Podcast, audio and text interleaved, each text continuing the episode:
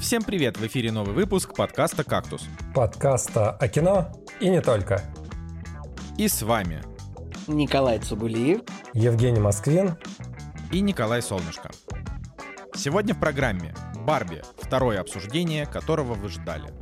Фильм от подписчика «Теорема Озеро. Нейросети и VR глазами великого комика». Гран Туризмо. Что не так с Нилом Бломкомпом?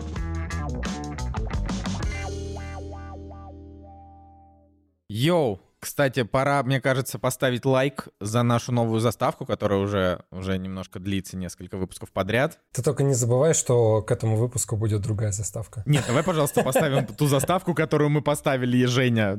Нет, смотрите, у нас э, Настя в отпуске, поэтому монтирую я, у меня нет проекта, а у меня есть старый проект, который я уже сделал, поэтому, Николай, анархия царит в нашем подкасте. Я тебе, Жень, я тебе скину. э. Boosty — это то, о чем я должен напомнить, э, и на самом деле прояснить тоже одну ситуацию, которая у нас возникла, потому что это, ну, как бы важно понимать. Значит, во-первых, что такое Boosty? Э, Значит, это сервис, как Patreon, американский Boosty, российский, через который можно поддержать вашего любимого творца, блогеров, подкастеров и так далее. И у нас, собственно, тоже есть свой Boosty, об этом большинство наших постоянных слушателей знают. У нас можно заказать там фильм на просмотр, можно э, заказать у нас какую-нибудь фразу поздравления и прочее, можно даже записать с нами подкаст, можно подписаться на Cactus Talk, наш второй подкаст, который only for paid followers. А, поэтому э, переходите по ссылочке. Ну, ты по-русски скажи, пожалуйста, на всякий случай. Только для платных подписчиков, да. Но это подкаст на 26 выпусков, у которого, возможно, когда-то будет второй сезон. То есть мы обещаем, что мы точно запишем еще какой-нибудь один выпуск, два, может быть, как-то столка. Будет ли второй сезон полноценный, мы не знаем, но у нас, в принципе, подкопилось тем, да, там, на, на которые мы можем пообщаться, поэтому когда-нибудь точно ждите. Но пока, те, кто не послушал, 26 выпусков, пожалуйста, 400 рублей в месяц допуск, слушайте все, радуйтесь и нас еще заодно поддерживайте. Так вот, значит, нужно рассказать о, о ситуации, которая произошла. А один из наших э, постоянных э, бустеров написал нам с просьбой, ребятушки, а как насчет того, чтобы добавить второй а, то есть подписку, чтобы мы вы могли посмотреть не один фильм в месяц, а два фильма там за месяц. И типа я там готов. Мы, значит, добавили эту вторую подписку, и у нас было аж целых два человека, которые а, как бы воспользовались этой подпиской, но через месяц мы осознали, что, а, что это не совсем так работает, да, что для того, чтобы, что нельзя оплатить по отдельности две подписки. А можно оплатить только одну, а вторую подписку можно, как бы до нее можно апгрейднуть. И по факту апгрейд, типа, будет стоить, там, условно, 1 рубль а потому что мы сделали типа две. Ну, в общем, можно еще раз я объясню. Мы думали, что у нас покупают две подписки по типа две подписки 1500 и 1501. По факту у нас покупали две подписки, но за 1500 и за один. Ну, то есть, типа, два пока получилось, что типа вторая подписка за один рубль, хотя в, в нашем представлении она должна была стоить те же полторы тысячи рублей. Ну, просто мы немножко протупили. Ну, короче, это да, это, это, на, это наш косяк, потому что мы там с Boosty не справились, вот, но понятно, понятно, что не такое большое количество людей хочет заказывать у нас аж два фильма в месяц. Здесь, здесь нужно как бы пояснение, что мы это делаем, то есть как бы денег мы с этого зарабатываем не очень много, мы тратим на это свое время. И я считаю, что это правильное пояснение для тех, кто, может быть, там когда-нибудь захочет, да, там тоже нас поддерживать через Boosty, то здесь история про то, что мы типа не совсем благотворительная организация, да, и там совсем за бесплатно допустим, смотреть кино, мы готовы, если вы, ну, не знаю, посоветуете нам что-нибудь в комментариях, мы можем к этому прислушаться. Данная, данная вот эта вот история с Boosty, это исключительно, скажем так, договор купли-продажи. Поэтому э, я очень надеюсь, что на нас будут не в обиде те, кто э, думали, что мы два фильма посмотрим вместо одного, потому что, ну, как бы, sorry.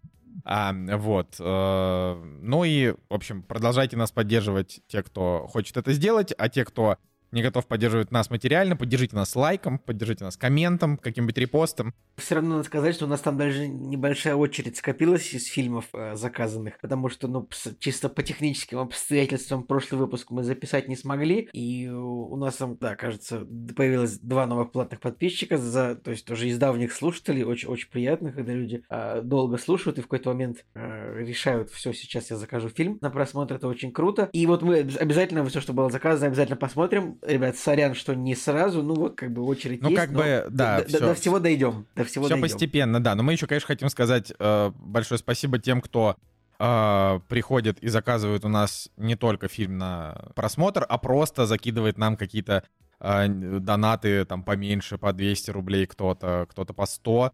Вот, мы обязательно в каком-нибудь из выпусков э, перечислим всех, мы так время от времени делаем.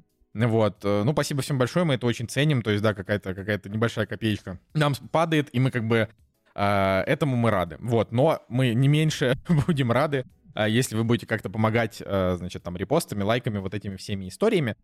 Но что-то затянулась у нас административная минутка, поэтому как у вас дела, господа? Мы пропустили целую неделю подкаста, то есть последний подкаст выходил аж две недели назад, получается. Вот, потому что так случилось. А, Николай, как, что, как прошли твои две недели? Прямо за две недели не скажу, но, наверное, вот э, расскажу такую небольшую историю. Значит, собрались погулять в лес, приезжаем в лес, ну, там, тропинки всякие, вот идем по лесу, и проезжает мужик на велосипеде по лесу, ну, как по тропинке, а у него, вот, знаете, вот велосипед, у него висит корзинка, типа, ну, на ручке велосипеда, и корзина полна грибов, причем там просто грибы, я не знаю, просто как в мультиках, какая-то гигантская корзина каких-то золотых грибов, ну, всяких разных невероятно красивых. И мне Аня говорит такая, блин, тут есть грибы, давай мы собираем грибы. А я сам не, ну что прям я фанат э, собирать грибы, я только мухоморы очень люблю, и то фотографировать. После, когда вижу мухомор, прям вот мухомор растет, всегда может такие красивые фотографии с ним сделать, всегда. Вот, и мы начали собирать грибы, э, и это вот это, это, это очень сложно стало в Санкт-Петербурге и области, потому что невероятное количество фотографий в интернете о том, как люди делятся каким-то рекордным урожаем грибов, там просто фотки, там у людей э, целая машина грибов, там 25 корзин грибов, там, цистерна грибов, грузовик грибов, просто там, пирамида, грибы размером с пирамиду, грибы, гора грибов, в общем, многоэтажка из грибов, грибной мир. А, и вот люди обезумели, короче, со сбором грибов, вот у нас тут просто ездят, просто куда-нибудь приезжаешь на выходных, э, приезжаешь на выходных куда-нибудь, просто вдоль обочины стоит 25 машин, невероятно, весь лес просто в людях э, с корзинами и в сапогах и собирают грибы невероятно. Ну, в общем, э, мы немножко пособирали тоже грибов, но в итоге минут 40 мы побродили по лесу, больше, наверное, часа полтора. С грибами тоже сложно, их много растет, и мы ну, не разбираемся в них на самом деле прям так, чтобы, э, чтобы понять точно, вот хороший гриб или нет, потому что иногда по грибу понятно, что вот отличный, прям, вот видишь, он такой толстая белая ножка, вот коричневая шляпка, это вот белый гриб, это вот, это вот отлично. А вот и она смотришь, какой-то какой-то он полукоричневый, коричневый, полурыжий, не совсем понятно, но э, в России это довольно просто делается, всегда можно, значит, э, со своими грибами найденными, можно всегда найти любого человека 50 плюс и отправить ему фотку, или просто на улице поймать его и сказать ему, какие грибы хорошие. Я думаю, что у нас все люди в этом разбираются. Но я рассказываю, значит, наш улов. Мы отправили фотку моей маме, мы красиво выложили грибы, которые мы собрали. И что мы собрали? Два красненьких, один белый, подберезовики, три красных, три белых. Это вот что мама, мама написала. И даже это это сообщение, оно не очень бьется между собой, потому что какие-то повторы. Но в итоге в нашей корзине не оказалось ни одного плохого гриба. Вот мы, э, значит, не самые опытные грибники, но все равно собрали, и было все удачно. А потом даже их пожарили, и получилось отлично. Ой, с лучком, наверное, да, со, со сметанкой. Блин, про сметану забыл. Черт возьми, придется еще, придется еще раз собирать грибы. Да, надо снова собирать да. грибы, конечно же. Это же самое главное. Я вообще вот как-то, я помню, заметил, мне кажется, что мы уже обсуждали это в подкасте, как-то все конечно. уже было в кактусе. Кактус толки была тема по разбору грибов, я уверен. Короче, в магазинах продаются только шампиньоны, а тебе иногда хочется, ну, типа там лисички, какие-нибудь белые грибы, ну, что-нибудь, что классное такое. А они как бы в магазинах тоже продаются, но они стоят типа в 10 раз дороже. Я в какой-то момент подумал, а с каких это пор грибы стали настолько невероятно дорогим товаром. Грибы новое золото, грибы новая нефть, я бы сказал. Да, они, они у нас, они внутри нас, мне кажется, прорастать скоро будут, а их все Но их можно, на, их можно купить у метро или где-нибудь вот на рынках, типа у делки, но они там тоже стоят, ну, то есть, не знаю, 300 рублей гриб, 3, 3 доллара там за гриб, это дорого. Ну что, это все, это все твои дела за две ну, недели я думаю, сбор я, грибов? Я, нет, ну, нет, я просто думаю, что достаточно. Вот. В рамках этого я не люблю... Я просто... Если у меня было что-то еще крутое, просто... Ну ладно, я еще одну мертвую крысу обнаружил, но это как бы уже не так Ой, ладно, Жек, что, как у тебя? Я на самом деле хотел поддержать грибную тему, потому что у меня и родственники, и знакомые, и друзья, в общем, все завалили чаты, какие-нибудь социальные сети своими фотографиями, где они набрали нереальное количество грибов, и я такой, Я говорю, это безумие. Причем просто. я вам даже больше скажу. В какой-то момент началась чуть ли не война, потому что одни похвастались э, своими грибами, другие в чатике похвастались своими грибами. И то ли зависть, то ли еще какие-нибудь плохие эмоции. И люди, конечно, такие ай-яй-яй. Ну, в общем, да, со стороны это было интересно. Но мы в этом году тоже ездили за грибами, но мы ездили пораньше. И набрали не так много. Я вот, например, в своей жизни ни одного гриба нормально не нашел. Нет, вру, конечно, один я нашел в детстве. Я помню этот момент гордости. А потом, потом, потом съел его и обнаружил себя где-то где-то под Тверью, да? Это было бы прикольно, знаешь, съел гриб и оказался в Москве, и тебе не надо 6 часов ехать на Сапсане, там, или 4, сколько он там едет. Ну, мне, знаете, что мне, мне вот интересно в этом, в этом контексте? Очень жалко, что грибы, ну, собирают просто люди. И вот, например, мы типа знаем, например, например, сколько там в стране произведено там условно, не знаю, тонн свинины, тонн говядины, тонн курицы. Мне было бы просто интересно узнать, сколько тонн, тысяч, миллионов тонн грибов вот за сезон собирают грибники. Это вот ну, невозможно узнать, потому что никто же не ведет этот учет. Но вот мне просто интересно, сколько этих грибов. Вот если все грибы эти собрать, которые а, э, вот собраны, хватило бы на того, чтобы построить из них, я не знаю, Бурдж-Халифу или Манхэттен. Вот на что бы их хватило? Вот количество количество этих грибов. Вот мне очень интересно. Вот это просто вопрос без ответа. Если бы, знаете, в каких-то фильм, в фильмах бывают моменты, когда герои оказываются там перед сверхкомпьютером или сверхразумом или перед архитектором матрицы, чтобы и у них есть возможность задать ему вопрос, там, не знаю, перед Богом они оказываются, спросить, могут спросить что угодно. Я бы спросил, сколько тонн грибов, сколько тысяч тонн грибов собирают люди, я бы вот, вот в этой области, Петербург, Ленобласть, и количество грибов, вот всего. И на меня бы этот сверхразум посмотрел такой и сказал бы, вы идиот, ну ладно. Ну, зато он бы ответил на вопрос. С этой точки зрения да. очень хорошо наш фильм от подписчика начинает играть, то есть он же ждал звонок от Бога, наверное, просто чтобы спросить вопрос про грибы. Ну ладно, в общем, э, если про мои дела говорить, то на этой неделе вообще была забавная одна ситуация, которая, наверное, в общей массе, если вот так вот просто незнакомому человеку ее рассказать, то, в принципе, можно и пальцем у виска покрутить. Но для вас, мои дорогие друзья, соподкастеры, расскажу. Мы же помним мои истории про каких-нибудь глухонемых людей, которые пришли в кинозал, и я порадовался тому, что Наконец-то я в тишине посмотрю фильм, а оказалось, что это еще хуже. Потом мои бесконечные истории про алкашей, которые орут э, под окнами. Так вот, у меня случилось комбо. Это просто любимый жанр. Что же, глухонемые алкаши, наркоманы пришли в кинотеатр, а потом догнали тебя у дома? Ладно, извини.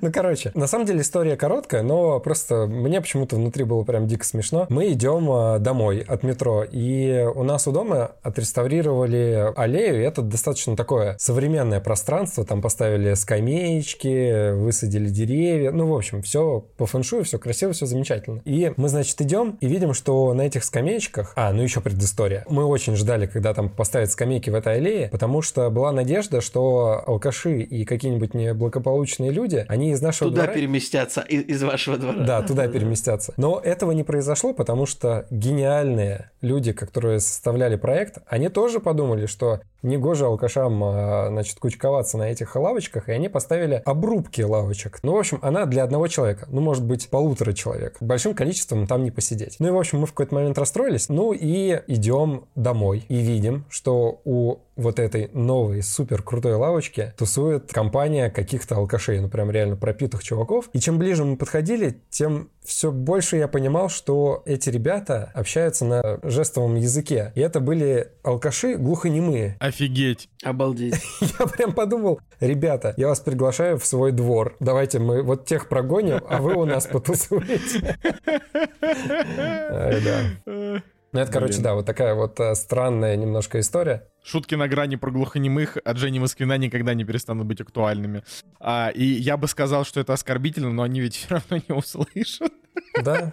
Вот это, вот это уже было реально оскорбительно. Но это удивительно. Да, а да, простите, было? если что, это, да, это было. черный юмор, сори. Слушай, ну там типа человек 5 было. Обычно Блин, компания из пяти человек, а таких обычных, типичных алкашей по умолчанию, комплектации стандарт, они все равно, вот если их даже двое, они все равно могут шум такой поднимать. Я даже позавчера, по-моему, вызывал полицию уже Ну ладно, это, короче, бесконечная история. Давайте про кино поговорим. Ребят меня спрашивали, буду я рассказывать про свои долги, которые у меня оставались с прошлого раза. А я такой, я не знаю, не знаю. И в итоге сейчас крутанул рулетку и подумал, что, а, все равно было бы прикольно рассказать про два фильма. Николай, Николай, он нас переиграл, он снова нас переиграл очередной раз. Должны быть истории про алкашей и про Джонни Деппа. Ну, это классика. Поэтому алкаши уже были, глухонемые были, теперь про Джонни Деппа. Короче, я рассказывал, что в предыдущий раз посмотрел три фильма подряд, и они так или иначе были связаны тематикой, где главный персонаж, или один из главных персонажей, он чем-то страдает. То есть, если в «Человек дождя» это был аутизм, то вот в этих двух фильмах, про которые я расскажу, первый называется «Бенни и Джун», там играет э, Джонни Депп, и это фильм 1993 года. Там история какая? Значит, есть Бенни и есть Джун, это брат и сестра. Сестра страдает психическим расстройством на фоне того, что на ее глазах э, погибли родители. По-моему, это была автокатастрофа. Ну и, в общем, с того времени у нее такое очень вспыльчивое, ассоциативное поведение, да, когда она может творить странные штуки,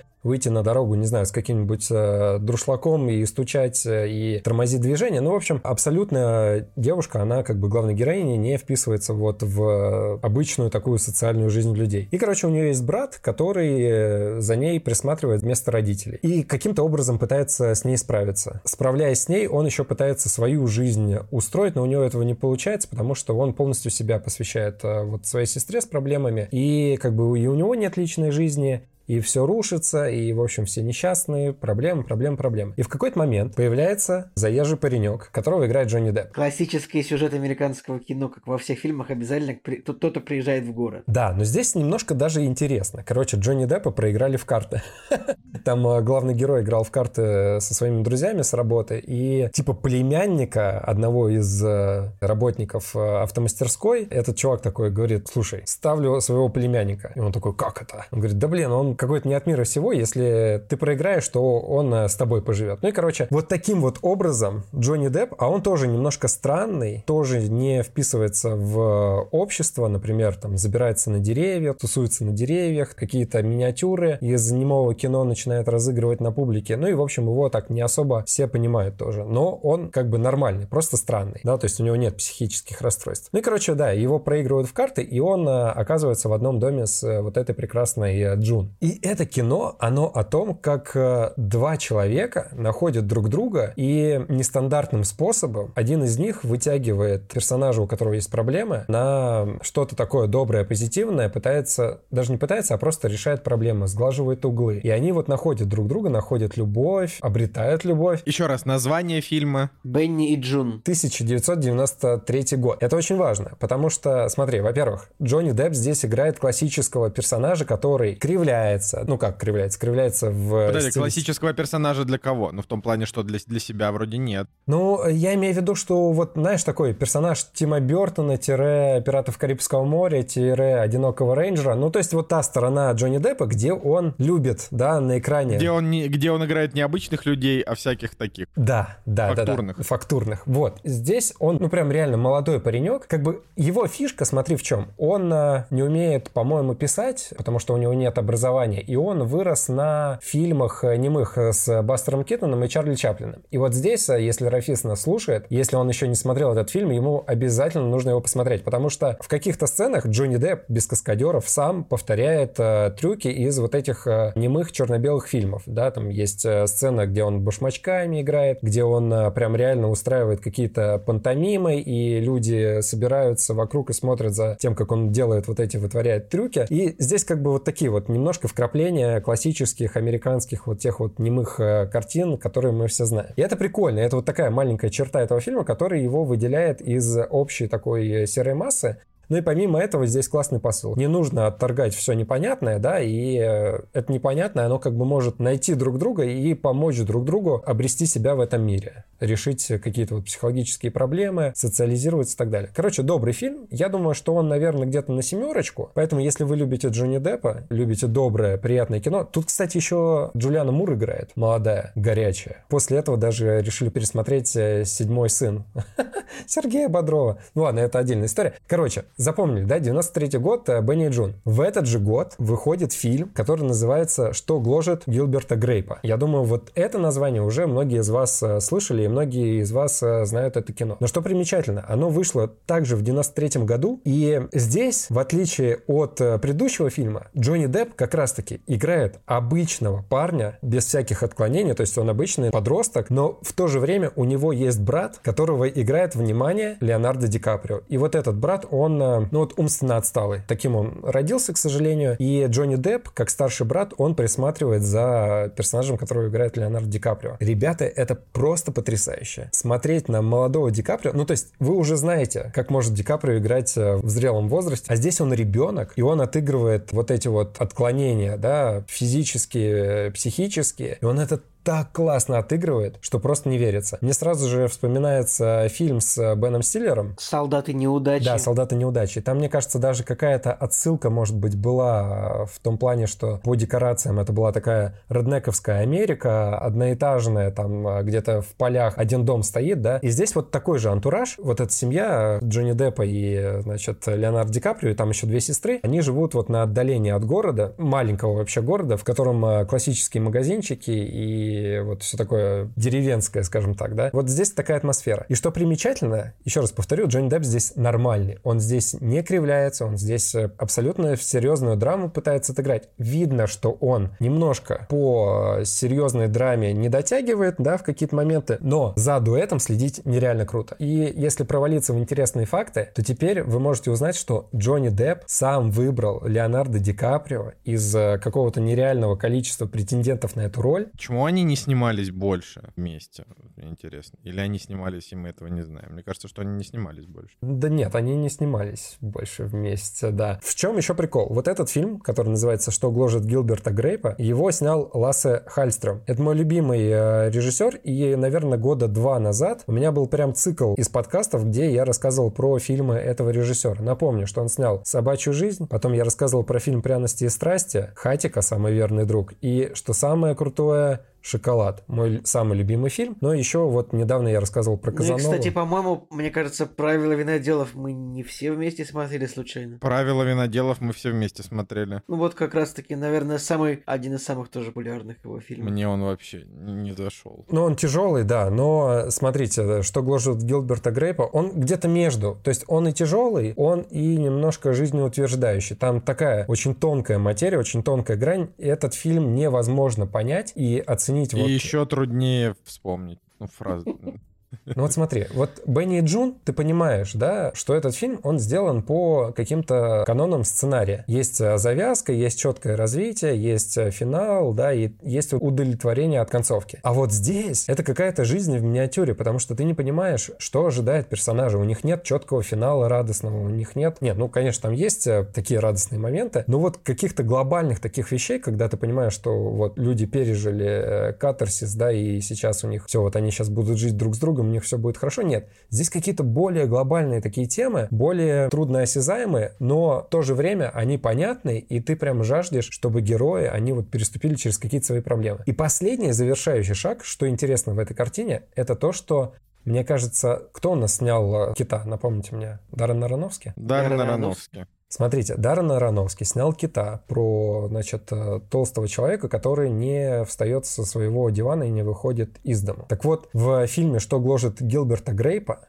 показано точь в точь то же самое. Единственное, там э, немножко причина, она похожая, но с другой стороны показана. То есть мать их детей, она растолстела на фоне депрессии из-за того, что ее муж, он покончил с собой в подвале дома. И с тех пор она как бы превратилась в 300-килограммового человека, который с дивана больше не встает. Ну и как бы она выглядит, чтобы вы визуализировали, она выглядит точно так же, как Брэндон Фрейзер в э, Ките. И тоже часть действия, она крутится возле нее как э, ей пытаются помочь, как э, там дети справляются вот с ее вот этой проблемой, как бы что происходит потом с ней, как она дает путь э, своим детям дальше в будущее. Ну, короче, это очень такая тонкая, очень сложная для понимания, наверное, картина, но в то же время в ней нет ничего сложного, как ни парадоксально, да, и ты ее смотришь и просто и страдаешь, и радуешься в моменте. Короче, это интересно, и в один год с Джонни Деппом вышло две картины практически на одну и ту же тему, там плюс-минус, да, но он играет оппозитно двух разных персонажей. Короче, это прям интересно, и если вы поклонник Джин Деппа, советую подряд эти два фильма посмотреть. Ну, интересно. Я, конечно, вот могу сказать, что все-таки вот сложно себя заставлять, не заставлять, а как сложно себя усадить за то, чтобы смотреть какие-нибудь фильмы 80-х, 90-х, что-то мне последнее время. Вот, но я все еще вот этот фильм э, и про пряности, и шоколад все давно хочу посмотреть. Но я на самом деле как-то поймал себя на мысли, что, наверное, мне все-таки не очень нравится Джонни Депп. Что-то я, короче, подумал, Блин, а, что... Ну... Знаешь, Николай, а я с тобой здесь, я тоже как-то вот прям не, не фанат. То есть как бы в роли Джека Воробья он потрясающе классный и харизматичный, потому что это просто, ну, типа, абсолютно хороший каст случился. Но в остальном именно вот как бы... Ну, это как... Ну, типа, вот мы любим Джона Траволту, да, ну, глобально, типа, все любят Джона Траволту, он прикольный. Но как бы лучшая роль Джона Траволты случилась в его жизни один раз в молодости, один раз в зрелости. Все, после этого, ну, как бы, После этого это просто больше имя, чем актер. Вот с Джонни Деппом, ну, как бы у Джонни Деппа, конечно, ну, типа, огромное количество высокооцененных фильмов, но вот, ну, я вот каждый раз, когда я сажусь смотреть с ним какое-то кино, я не, не знаю, не, не вот не вызывает он у меня какой-то Николай, какой ну так симп- потому, симпатии. ну, не просто даже так у него Оскара нет. Да я думаю, что это не то, что не в Оскаре вопрос. Я думаю, что, ну, как бы это, это специфика, я, кому-то я Леонардо на Ди Каприо всякий, не на нравится. всякий случай полез смотреть, нет ли у него Оскара. Оскара нет. Но у него, правда, нет Оскара. да. Нет, я просто как раз думаю, что ему стоит дать Оскар. Просто, ну, типа, пусть он наконец-то придет в себя и снимется в какой-нибудь... Ну, то есть, вот, например, вот вышла с ним вот эта драма, где он играет фотографа, который приехал фотографи- фотографировать э, вот эти рыбацкие деревни, там, отходы. Помните, да, мы, мы обсуждали же вместе Миномат его? она называется. Да, да, да, вот. Ну, как бы фильм-то хороший, но Джонни Депп-то там пресненький. Никакой. Ну, то есть, да. Блин, как- у Джонни Деппа, короче, смотрю, у него, э, шестна- у него, значит, золотые малины номинации. Э, 14 14 год, а 16 год, 17 год, 18 год, 19 год. Это просто убийство, на самом деле, что у него есть э, малины, ну, то есть за все его последние роли, считай. Э, э, Одинокий рейнджер, Мордекай, Алиса в Зазеркалье, Пираты Карибского моря, Мертвецы не рассказывают сказки, Шерлок Гномс. Что такое Шерлок Это Гномс? мультик, мультик. Ну ладно. Ну, короче, у него что-то за каждый фильм, ну, только номинации. Как бы он ни разу не выиграл золотую малину, но номинации за все у него. Ну, были. типа вот в черный, в черный месяц, вот я помню, он играл, как бы тоже неплохой фильм, скучный, конечно, но неплохой, но он там тоже, типа, то есть, я, я так могу сказать, я говорю, я, я не этот, у меня нет негатива к Джонни Деппу, я в говорю, он, он классный дядька сам по себе, он еще супер харизматичный сам по себе.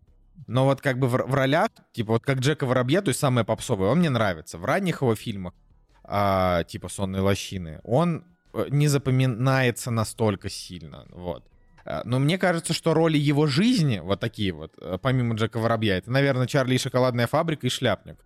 Так вот, если подумать. Может быть, еще Суи не тот, потому что он не, я, тоже неплохо я в какой-то момент, э, в какой-то момент, типа, после нагромождения фильмов, типа, вроде Пираты Карибского моря, там Чарли шоколадная фабрика, Алиса в стране чудес. В какой-то момент я понял, что я не знаю, как выглядит Джонни Депп вот просто так. И потом я погуглил его, и там он тоже с какой-то дикой прической, с кучей колец. Ну, в общем, если посмотреть фотки с его суда против Эмбер Хёрд, как он там выглядел, ну, как-то вот. Вот прям как пожилой рокер очень Не, сильно, ну он, да? ну, так, не, ну этим он и хорош, этим он и И я хорош. такой думаю, подожди, а как он вы, как где фильм, вот чтобы посмотреть, как Джонни Депп просто выглядит, вот Джонни Депп, вот он типа му- му- мужичок. Вот смотри, вот какой-то фильм «Превосходство» 2014 года. Вот мне кажется, что там он Это, кстати, похож. фильм Уолли Пистера, оператора Кристофера Нолана, но он провалился тоже. Да. Я, кстати, не сказал, какую оценку я поставил э, фильму, во-первых, что гложет Гилберта Грейпа. Я поставил 8, но даже если вам, людям, которым не нравится Джонни Депп, ну просто хотя бы посмотреть на дуэт Леонардо Ди Да Каприо и не, Джонни Жека, Деппа. ты все правильно ты говоришь. Тут, тут вопрос, да. Да, и еще из э, интересных фактов к этому фильму здесь играют два актера из э, трилогии «Назад в будущее». Вы можете себе представить, что два актера играют? Значит, э, играет э, Мэри Стинберген. Во, я правильно выговорил. Она, значит, подружка была Дока в третьей части. И играет э, Криспин Гловер, конечно же, который был батей главного героя. Да, ну, короче, прикольно. Ты такой смотришь, ой, и бац, два актера из «Назад в будущее». Да, ну что, я тоже расскажу в двух словах. А, да, Николай, значит, как, как дела-то вообще? Да, да, то две недельки-то это. Но как бы из э, хороших новостей это то, что мы в ноябре уезжаем в отпуск. Вот. а, И я, конечно, обязательно расскажу все подробнее, если мы все-таки уедем, но потому что я все еще пока не верю в то, что это может, может реаль, в реальности случиться, но как бы надеюсь, что получится. А, Вот. И, э, ну, по, по большей части, э, как бы я сейчас э, хожу по собеседованиям, это я там рассказывал, э, общаюсь, а, так сказать, знаете, занимаюсь своей карьерой вот э, как бы по- по-серьезному. То есть я э, там рассматриваю всякие варианты, общаюсь со всякими разными интересными людьми, смотрю на разные интересные проекты. А, то есть как будто бы я взрослый. Это так раздражает, эта взрослая жизнь. Потому что ты такой думаешь, блин, 31 год, я хочу сесть и просто неделю играть в Baldur's Gate 3. Вот это все, что мне сейчас надо. Потому что у меня там сейчас второй уровень... Тут можно шутку, наверное, сделать. Какой? Балдурус Гейт пинать. Да, Baldur's Gate, вот вообще, Baldur's Gate пинать, да. Вот хочу пинать Б- Б- Б- Baldur's Gate, потому что а, я там сейчас на, на втором уровне подземья, э, и это просто, ну, очень интересно. Ну, вообще, ну, очень интересно. Вот, э, как бы, и э, там я превозмог свою ненависть в каких-то моментах, и очень ее, конечно, полюбил. В общем, это прям, ну, отвал башки. Но вообще, глобально. Самая важная новость, которая произошла лично в моей жизни, а, это то, что наконец-то приехал Ведьмак. Вот, я, по-моему, об этом рассказывал в прошлом выпуске. То есть к Блин, тебе Генри Кавилл Мину- приехал? минуту, минуту, минуту назад Николай такой, блин, взрослая жизнь. Типа, хочу играть в Baldur's Gate, а тут приехал Ведьмак. Так я говорю, что наоборот, вот эта взрослая жизнь, она меня утомила. Я хочу вот, играть в Baldur's Gate и вот и Ведьмака. Короче, я рассказываю еще раз, может быть, это уже 750 раз, но я никогда не устану. А, значит, два с половиной года назад я принял участие в краудфандинговой кампании от Гаги. Это издатели настолок, и у них еще магазины настолок, и я еще даже работал когда-то там э, около двух лет. А, Да значит, все мы э, работали. ой- ой. Мне кажется, Николай же Да тоже все мы работал. там, м, Да, все мы да, там вот- работали. Да, вы там, кстати, работали благодаря мне, должен вам должен сказать, да. Вот. Э, Ну, короче, работали мы все э, в ГАГе, ну, пацаны там работали как бы как а, господа на мероприятиях, я там работал как постоянный сотрудник, значит, э, с трудовой книжкой.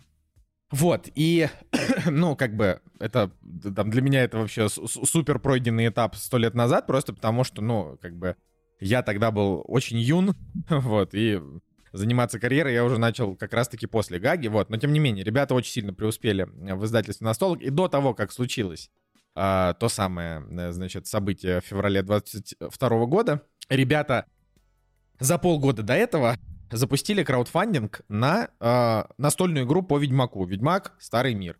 И да, в случае, если вдруг кто-то подумает, что это я что-то где-то там рекламирую и так далее, ее, ее невозможно купить. То есть ее, как бы, ее не купить. А, значит, э, ситуация следующая. Э, Значит, э, они запустили краудфандинг, и это стал самый успешный краудфандинг в России. Собрал что-то там, не знаю, ск- сколько миллионов рублей, ну просто типа десятки миллионов рублей точно, может быть и сотни. Я, я просто не помню, когда я там последний раз попытался на калькуляторе посчитать, сколько там предзаказов пришло. Ну, в общем, это невероятнейший успех.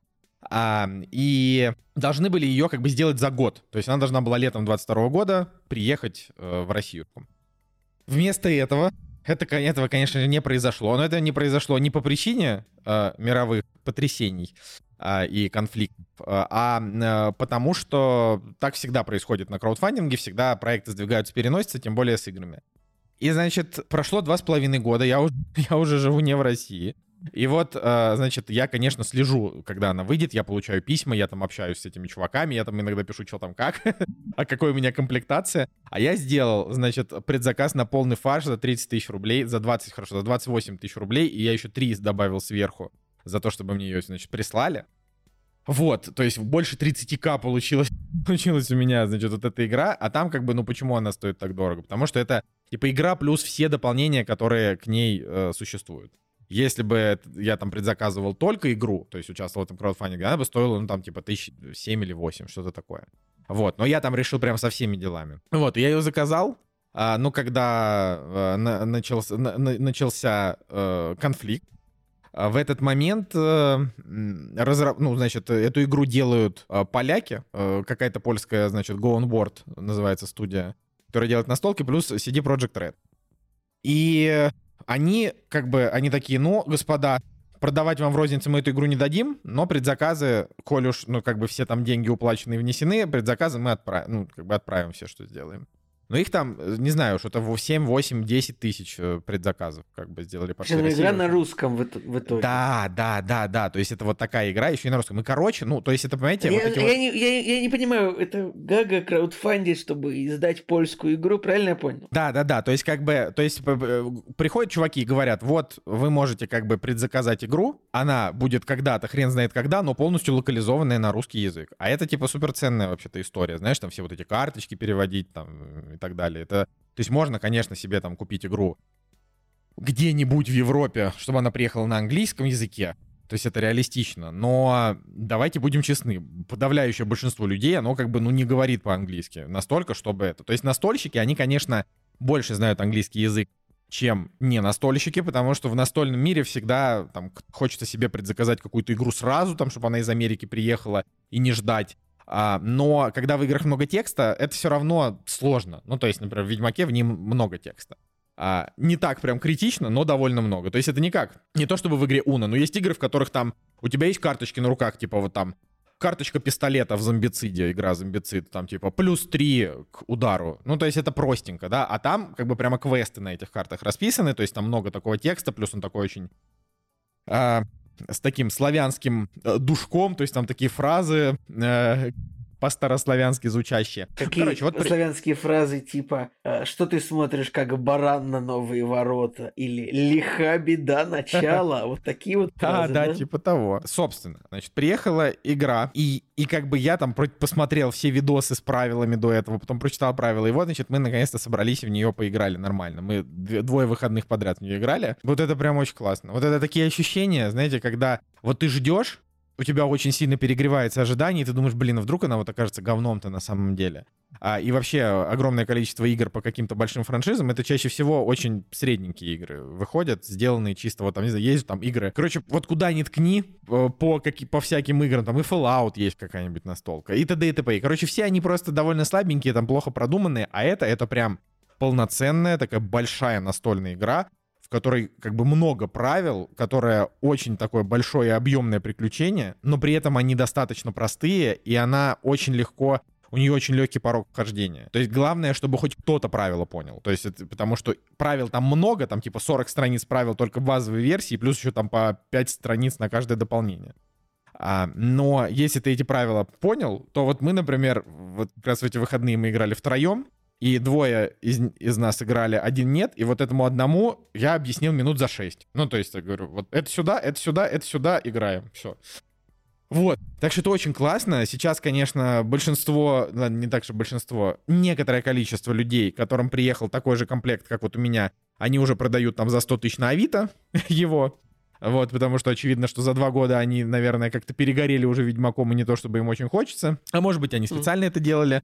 А, там по несколько предзаказов, чтобы как-то их потом сливать. Инвестиции. Да, да, но это сомнительные инвестиции, потому что летом 2021 года никто не думал, что этих игр не будет в свободной продаже, потому что планировалось как бы предзаказ, а потом розница. Все, стандарт это, вот это, это так работает. А сейчас получается, что все, кто его предзаказали, это как бы уникальные владельцы изданий на русском языке, и больше таких не будет, ну, по крайней мере, в обозримой какой-то перспективе пары-тройки лет, может, больше.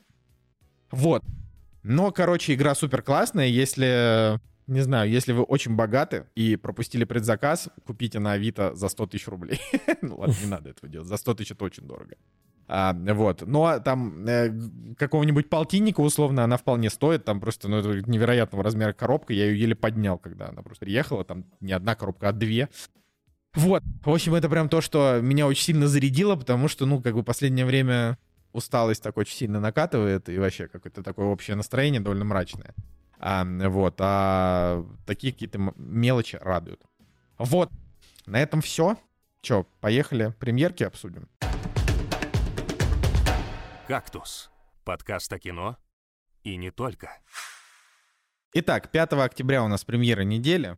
И Дэнни Вильнев с фильмом «Пожары» врывается в кинотеатры российские. Я не смотрел. Смотрели ли вы? Вы тоже вроде не смотрели. Да, не смотрел. Это 2010 год. Мне кажется, в 2010 году я даже не знал, что существует Дэнни Вильнев. Но сейчас даже, наверное, интересно посмотреть его первые работы. Тем более это Канада, это еще не Америка. Ну, это прям такой, прям такой нетипичный фильм для Дэни Вильнева, да, ребят? Вы понимаете, да, о чем я? Я тебя перебил, пожалуйста, Жек, продолжи. Да не, ну я к тому, что, да, у него оценки высокие, 7,9 на кинопоиске, и по интересам знакомые, кто в друзьях у меня на кинопоиске, у них тоже достаточно высокие оценки. Восьмерки, восьмерки, девятки. Ну, то есть, видимо, драма «Будь здоров». Я сегодня даже посмотрел трейлер, и там история про то, что брат и сестра узнают о том, что у них есть брат где-то на Востоке, и оказывается, что у них по родственной линии было не так, как они себе представляли, и, в общем, они туда отправляются. Ну, в общем, Жек, э, давай сейчас это самое... Вдруг ты сейчас какой-нибудь спойлер расскажешь, ну, хотя, правда, это написано в сюжете. Короче, действительно, у фильма рейтинг 7,9, 8,3, фильм уже 13 лет, его смотрел много людей, а, но он, правда, выходит в кинотеатрах на языке оригинала, ну, как бы с субтитрами, поэтому тоже, ну, неизвестные абсолютно актеры, ну, или просто мне эти имена ничего не говорят, может быть, это во мне говорит моя кинематографическая безграмотность, но мне кажется, что хороший старый фильм Дэни Вильнева, выходящий с субтитрами, это нормально. Главное, ну, на хорошем экране, чтобы хорошим звуком. А еще выходит фильм «Дурные деньги», новый фильм, американский, вот, то есть прям настоящий. От человека, который снял Круэллу и Тони против всех. Да. Я так понимаю, что это тот самый, это тот фильм э, про то, как люди собрались и накупили акции игрового магазина. Николай, я прав? Блин, серьезно? Это он уже, это он уже вышел? Офигеть! Офиг, как бы, мы же только что о нем говорили это тот фильм, э, где в общем, обычные люди на два чели на Reddit на каком-то таком виджборде собрались и пошли купили акции магазина и обвалили Уолл-стрит. Но тут фильм очень интересен своим кастом, как бы тут прям ну собрали таких прикольных актеров. Сет Роген, Пол Дана, Себастьян Стэн, Баки, Пит Дэвидсон, как бы Ник Оферман просто. Я смотрю, Винсент Дано просто... Короче, это выглядит как фильм, который мне просто тупо понравится. Вот я просто... Ну вот, вот у него, это... у него уже я вижу, у него 7.1 на MDB, и я считаю, что если это как бы считается, что это комедия, наверное, я думаю, что это прямо тот рейтинг, который от такого фильма, в принципе, и ждет. Поэтому я бы, конечно, посмотрел его тоже. Прям такая неплохая неделька для российского кинопроката, я бы сказал. Да, значит, э, ну, это, это, это прикольно. Некий фильм «Повелитель ветра», где играет Федор Бондарчук в роли Федора Конюхова. То есть это, ну, как бы, можно об этом сказать, потому что Федор Конюхов это практически член семьи. Ладно, шучу просто. Я жил несколько лет в доме, где во дворе его мастерская. Это просто удивительно. Николай Солнышко в Москве жил во дворе в Москве, где находится... А вот он жил... Ну, не Солнышко жил не во дворе, он жил в доме, но вот во дворе его дома находился дом Федора Конюхова, и это просто сюр. Просто невозможно. Как это вообще Да, работает? ну там типа просто... мастер, мастерская, да, Федор Конюхов. Ну это как бы любопытно, что если у фильма высокий рейтинг, что там, что там, как там Федор Конюхов по зашкварности сейчас, э, не знаю, не, не наблюдал. Э, вроде, вроде вроде никак, вроде ничего плохого не делал. Да, вот. Э, ну, в целом, ничего больше особенно интересного. Э, как бы лидирует в российском прокате, очевидно, Барби. Э, но еще вот наш, значит, наш телеграм ньюсмейкер Андрей скинул, значит, нам пост о том, что вот вышел документальный фильм Алексея Балабанов «Послесловие». Ну, я думаю, что это исключительно к одному из ведущих нашего подкаста Э, было обращено. Там интересная история. Нашли запись э, Балабанова, которая нигде интервью с ним, которая нигде с ним э, до этого не публиковалась, и вообще каким-то чудом эта запись воскресилась из небытия, и вот впервые ее показывают на экране, да, как-то, видимо, там подмонтировали. Классный там антураж, он сидит в парадке питерской обычной на окне, и, значит, у него берут интервью. Это прикольно, потому что, если вы помните, я недавно рассказывал про документальный фильм про Балабанова, и вообще рассказывал про выставку, которая была в Петербурге, а вот, а потом я пошел на вот эту документалку.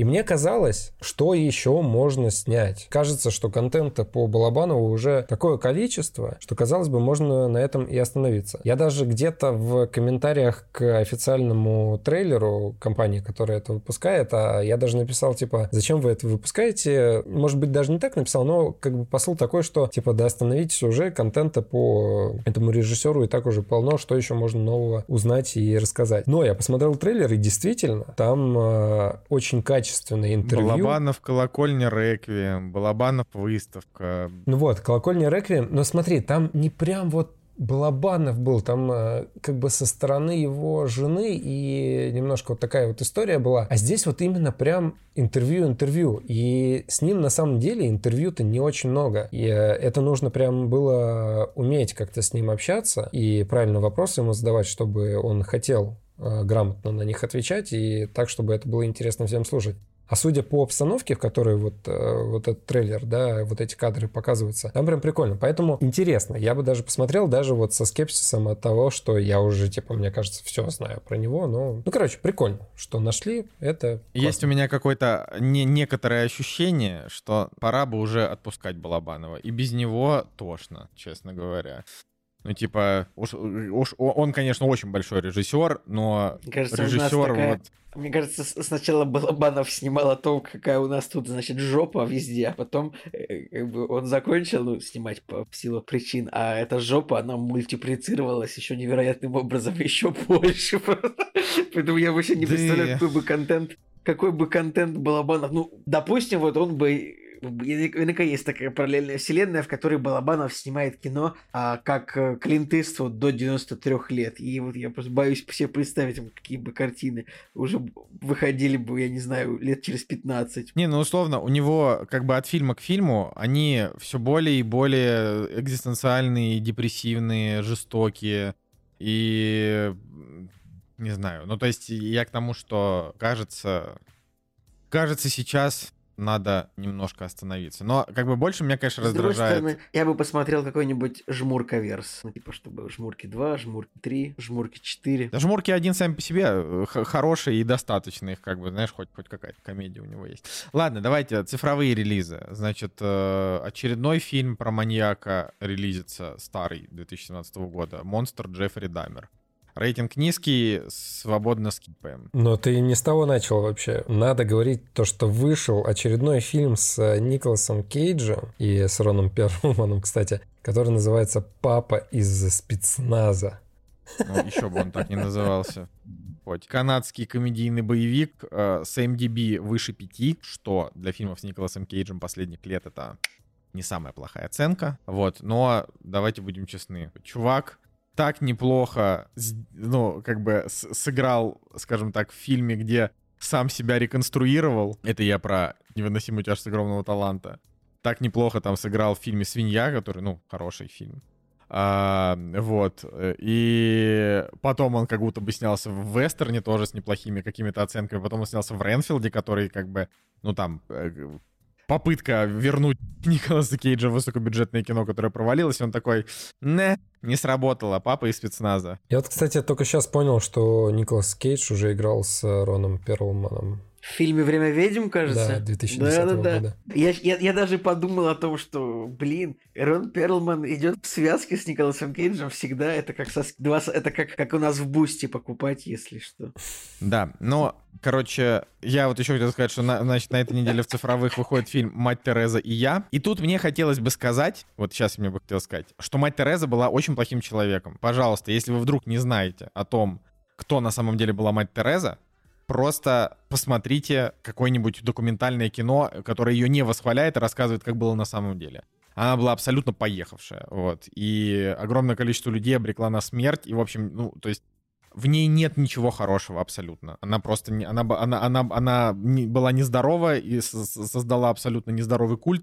Поэтому героизировать ее, я, для меня это, ну как, Вот это интересно. Николай, ты знал вот эту обратную сторону? Я нет. Я тоже. Я вообще даже честно, вот если у меня спросят, кто такая мать Тереза, я, мне стыдно, но я не знаю, кто это. То есть это какая-то... Кто это такая, Николай, вот в двух словах? Я просто, я просто все детство, я слышал, вот мать Тереза, это кто-то, кто заботится типа я о тебе больных, что, мать что-то такое, Тереза? но я- Да, да, да, да. да. Вот, да, я, я, я, я реально, я всю жизнь только слышал ее как вот какой-то вот такой, это, как сказать, типа, а, а книжки, типа, а делает за тебя это кто будет? Пушкин? Вот типа того, ну вот кто такой Пушкин, я знаю.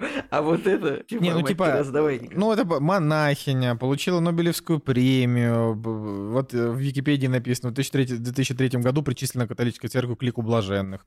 4 сентября 16 года, 2016, канонизирована. Вот, но там как бы, ну то есть история в том, что ее как бы считали крутой, потому что она якобы, значит, Потому основала что, вот Николай, я такой вот... придумал шутку. А ее считали крутой, потому что мать Тереза это канон. Ну ладно, такая марвеловская шутка, ну не прошло, ладно. Короче, э, суть в том, что она как бы создала, значит, э, орден сестер милосердия, э, и она огромное количество, то есть она получала деньги, и огромное количество, значит, она создала всяких приютов, всяких больниц, вот этого всего э, с тяжело больными людьми, но при этом а, она, ну, типа, там, не знаю, поступали к ней какой-нибудь ребенок с болью в почках, и вместо того, чтобы его лечить, давать ему там какие-нибудь нормальные лекарства, они от этого вообще там отказывались, и просто как бы доводили его до того, что он умирал, а, но как бы умирал, э, типа, во- во- э, попадая там в рай, условно. Ну, короче, она была поехавшая. То есть сейчас, я не знаю, люди, которые слушают это и говорят, господи, да что он несет? Ну, типа, есть несколько документалок, которые... И есть книги, да, в которых люди рассказывают вот об этом опыте, скажем так, знакомства с матерью Терезой. Вот, в общем, я как бы я, я отрицаю этого персонажа абсолютно. И героизировать его тоже. Ну, то есть это как, э, не знаю, ну, типа, я не знаю, в чьих интересах снят вот этот фильм «Мать Тереза» и я, может быть, католической церкви, но нахрена это делать с учетом того, что у католической церкви и так полно проблем, как бы, которыми, э, с репутацией, которые они пытаются разрулить, как бы, не первые уже десятилетия. А, не знаю. Вот, в общем, специфически, но я, я хотел это сказать, что это очень важно. Еще выходят две картины. Первая — это нетфликсовский проект, который называется «Рептилия». Там играет Бенисио Дель Торо и Джастин Тимберлейк. У него оценка 6,7, и это детективная история, где полицейские расследуют жестокое убийство. True Detective, только, видимо, от Netflix. Ну и, короче, и еще выходит фильм, который называется «Клык», и там играет Аарон Экхарт. Между прочим, в «Рептилиях» играет Алисия Сильверстоун. Недавно мы ее смотрели в фильме «Взрыв из прошлого». Да, вот. И фильм «Клык», э, значит, Аарон Экхарт и полицейская собака. Если мне память не изменяет, там что-то с собакой происходит, и он начинает мстить. Так, не, я такое смотреть не... Это я пас Да, сразу. вот э, в синопсисе. Суровый полицейский теряет в перестрелке своего единственного друга и напарника, служебного пса. Пес есть на постере этой картины. Ну и тут в стиле Джона Уика Аарон Экхарт начинает всех раскидывать, но по трейлеру видно, что это такое очень бюджетненькое кино. Ну и давайте на, напоследочек, да, потому что там больше ничего интересного, в двух словах, что уже вышло три серии спин пацанов, которые называются «Поколение Ви». Две из трех серий мини-сериала «Континенталь» во вселенной Джона Вика тоже можно уже посмотреть. А, это, это уже есть в сети. Ну и, собственно, «Синий жук», «Барби», э, «Черепашки», вот это вот все в ожидании Дали. Время приключений закончилось, которое мы обсуждали. О, ну это, да, ничего не говори, я буду, буду досматривать это, когда, когда Анастасия вернется, мы сядем и все посмотрим. Вот. Николай, есть что добавить?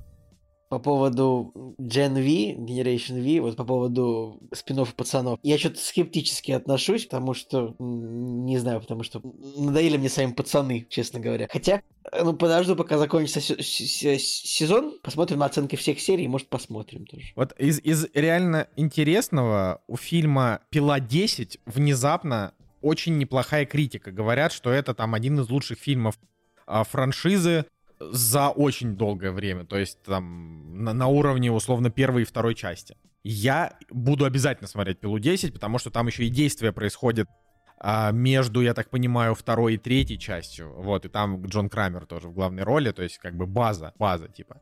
Вот, э, его, его буду смотреть, потому что я пропустил «Пилу 8», «Пилу 9», «Спираль», вот это вот я, я, я не смотрел. Я еще хотел в топом э, сказать о том, что значит, на кинопоиске релизнулась э, кибердеревня, и я, честно, просто хочу про свои эмоции сказать. Э, Сейчас вышло 4 серии, и вы знаете, тот проект, за который я искренне топил среди друзей, среди там коллег, и показывал им э, вот этот YouTube-формат, эти ролики, которые у них были, и когда они на какое-то время пропали, и я подумал, что, ну, наверное, все, команда распалась, и ничего, и вот у них релизнулась, значит, вот эта серия э, роликов на кинопоиске, и вы знаете, блин, я так расстроился, что-то такая кринжатина вообще дикая. Пример того, как тяжело из YouTube формата перерасти вот в нечто большее. Дождись финала. Ну да, но уже 4 серии я посмотрел, и я понял... Нет, есть э, отголоски того, что было прикольно, но в целом столько моментов, которые не работают, и у меня такое ощущение, что я смотрю какой-то сраный скетч КВН, но не КВН какого-то старого, прикольного, а вот э, современных каких-то, не знаю, стендаперов-КВНщиков э, с ТНТ, которые идут в 12 ночи и которые выглядят это все как э, какая-то кринжатина. Слушай, ну, мне, в ц... мне вот как я, я две посмотрел, мне в целом зашло. Ну, то есть это, типа, я не то, что прям какой-то фанат, но, но в целом вообще очень сложно российский комедийный контент воспринимать как-то вот прям очень серьезно, потому что, ну, типа, комедия — это вообще жанр, который мало кому удается, и в России тоже как-то с этим как будто бы слабовато. Вот. Но в целом, типа, визуально это, конечно... Не, визуально, да, там есть да, забавные моменты, но... Да. Да, что, ладно, дальше, собственно, с примерами мы закончили. Давайте переходим в следующий этап. «Кактус» — подкаст о кино и не только. А, ну что, ребятки, поговорим про Барби еще разочек, потому что наконец-то мы его посмотрел, его и Женя посмотрел, и я посмотрел. А Николай давно о нем рассказывал, когда оно вышло во всем мире. Оно, я говорю, Барби, оно, ну неправильно, наверное. Когда, когда кино, оно, оно кино. А, логично все, да, и правда. А, э, что интересно, что Барби вот в российских кинотеатрах, ну, тех, которые взяли на себя смелость показывать его э, э, пиратским образом, оно идет, наверное, уже ну, почти месяц, а, и вот и, ну, и есть, значит, вот модный кинотеатр такой, э, не знаю, рекламируем, не рекламируем, ну, хорошо, Мираж Синема есть сеть, да, в Питере. И вот они недавно в центре, э, как в центре, да, более-менее в центре города, они переделали один из своих первых кинотеатров и сделали его, значит, ну, более модным. А, то есть там интерьеры новые, все, звук, э, с, э, экраны. То есть там даже там, там, там, там он так переделан, там раньше было 1000 мест, а стало 420. То есть там э, стали, стало больше всяких кресел в залах, всяких диванчиков удобных. Не то чтобы это реклама, потому что и кинотеатр выглядит очень круто. Там вот в каждом углу кинотеатра там просто девушки фотографируются, чтобы какие-то сессии проводят. То есть в моем понимании даже слишком модно. Я больше люблю, честно говоря. Ну, всегда хорошо, когда какой-то кинотеатр в такие тяжелые времена, потому что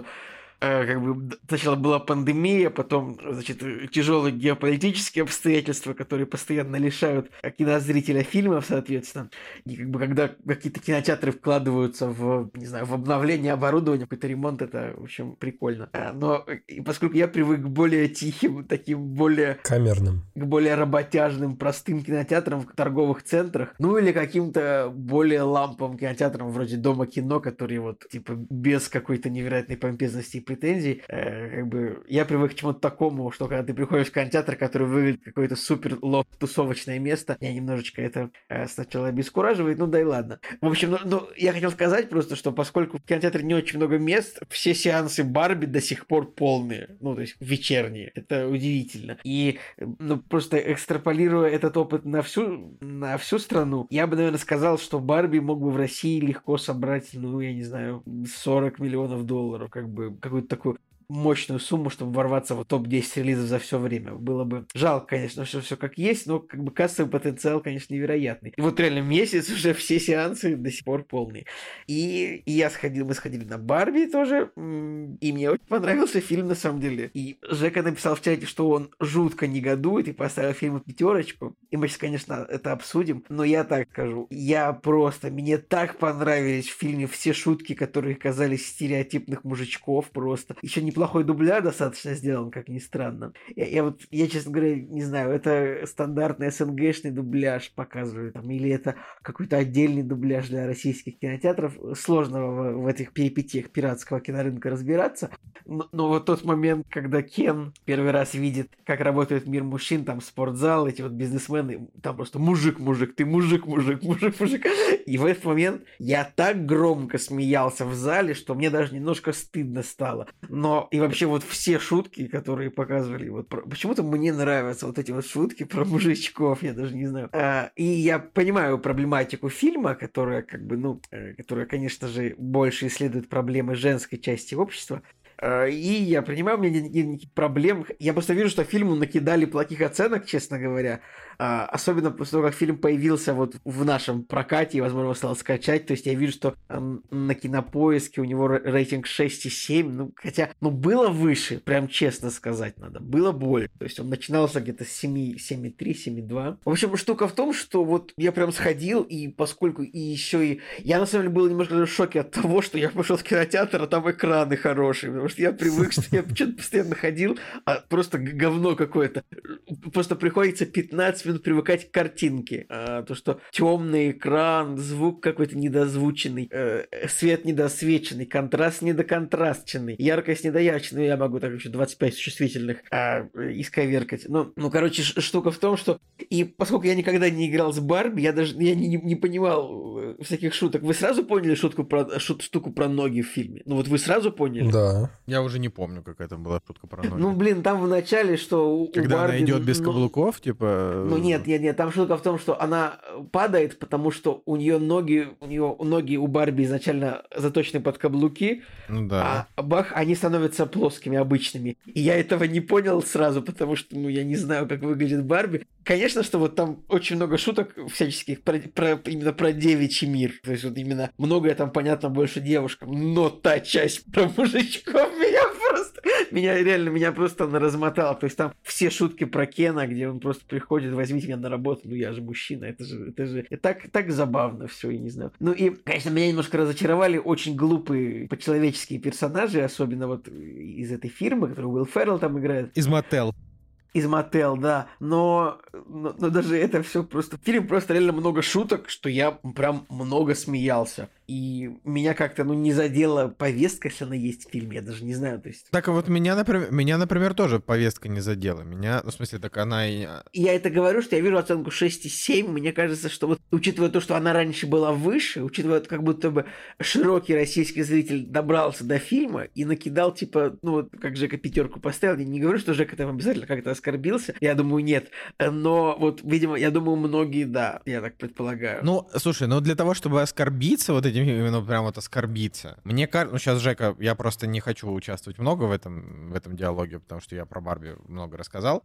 Но мне кажется, что вот спустя время для того, чтобы оскорбиться этим фильмом, это нужно, ну, как-то очень, как-то слишком серьезно к себе относиться, потому что, ну, Быть есть- каким-то мощным патриархальным, силь- сильно мощным патриархальным мужичком. Да, ну то есть потому что как бы этот фильм, он же наоборот, он же вскрывает пороки вот э, там общества, но проблема именно в том, что он поганый, на мой взгляд, их, скры- их вскрывает, как бы и не раскрывает а, суть-то, потому что Барби мир, ну я об этом уже тоже рассказывал в своем монологе, что Барби мир это как бы матриархат, с пародией на реальный патриархат как бы в нашем мире, и это, ну, на самом деле, он действительно все еще такой, ну, это правда, ну, то есть это, это реально так. Но мы это больше не афишируем. Это было тоже в фильме сказано очень неплохо. Да, это была, это была неплохая шутка. У меня, наверное, к фильму, к фильму претензии, что он, может быть, э, ну вот он, он поставлен не очень, то есть он снят не супер. Блин, ну есть вот тут я вообще не... Мне кажется, что снят он как раз ну, вообще... Вот лучшее, что в нем есть, это то, как он снят. Нет?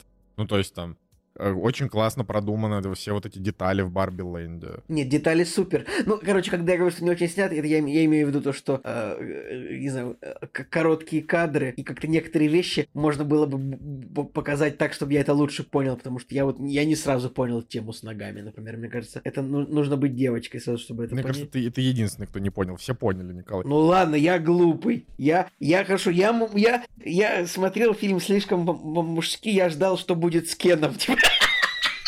Блин, дай я договорю все-таки, что как бы вот этот, значит, матриархат Барби Лэнда создавался как пародия на патриархат, но по итогу-то Барби весь фильм такая, ну я хочу обратно свой матриархат, там было так весело, ну типа я хочу обратно снова тусить. И потом, когда в конце происходят все вот эти вот перетурбации, и они такие, значит, приходят к чему-то, а, они как бы возвращают, как было, то есть возвращают матриархат, но как бы Кенам тоже немножко дают э, как бы право, да, и типа Кены в мире Барби Ленда это как женщины в нашем мире. Но получается, а какая мораль того фильма? Ну то есть если мораль э, что патриархат, который реально в нашем мире, это плохо, а матриархат в Барби Ленде это пародия на наш патриархат. Значит, логика в том, что и Барби Ленд это как бы, ну, кривое государство. Но по итогу Барби такие, типа, блин, нет, все-таки классно, когда девочки все делают, все размучивают. Вот, и ты такой смотришь и думаешь, хорошо. Ну, то есть, э, так, ну, и к чему? То есть единственное, за что я могу... день. Единственное, за что я могу его реально похвалить, это за то, что я могу похвалить корпорацию Мотел, которые, ну, как бы, как и все корпораты, они абсолютно стерильные вообще до мозга костей. А этот фильм, он весь переполнен какой-то злой сатирой, ну, такой.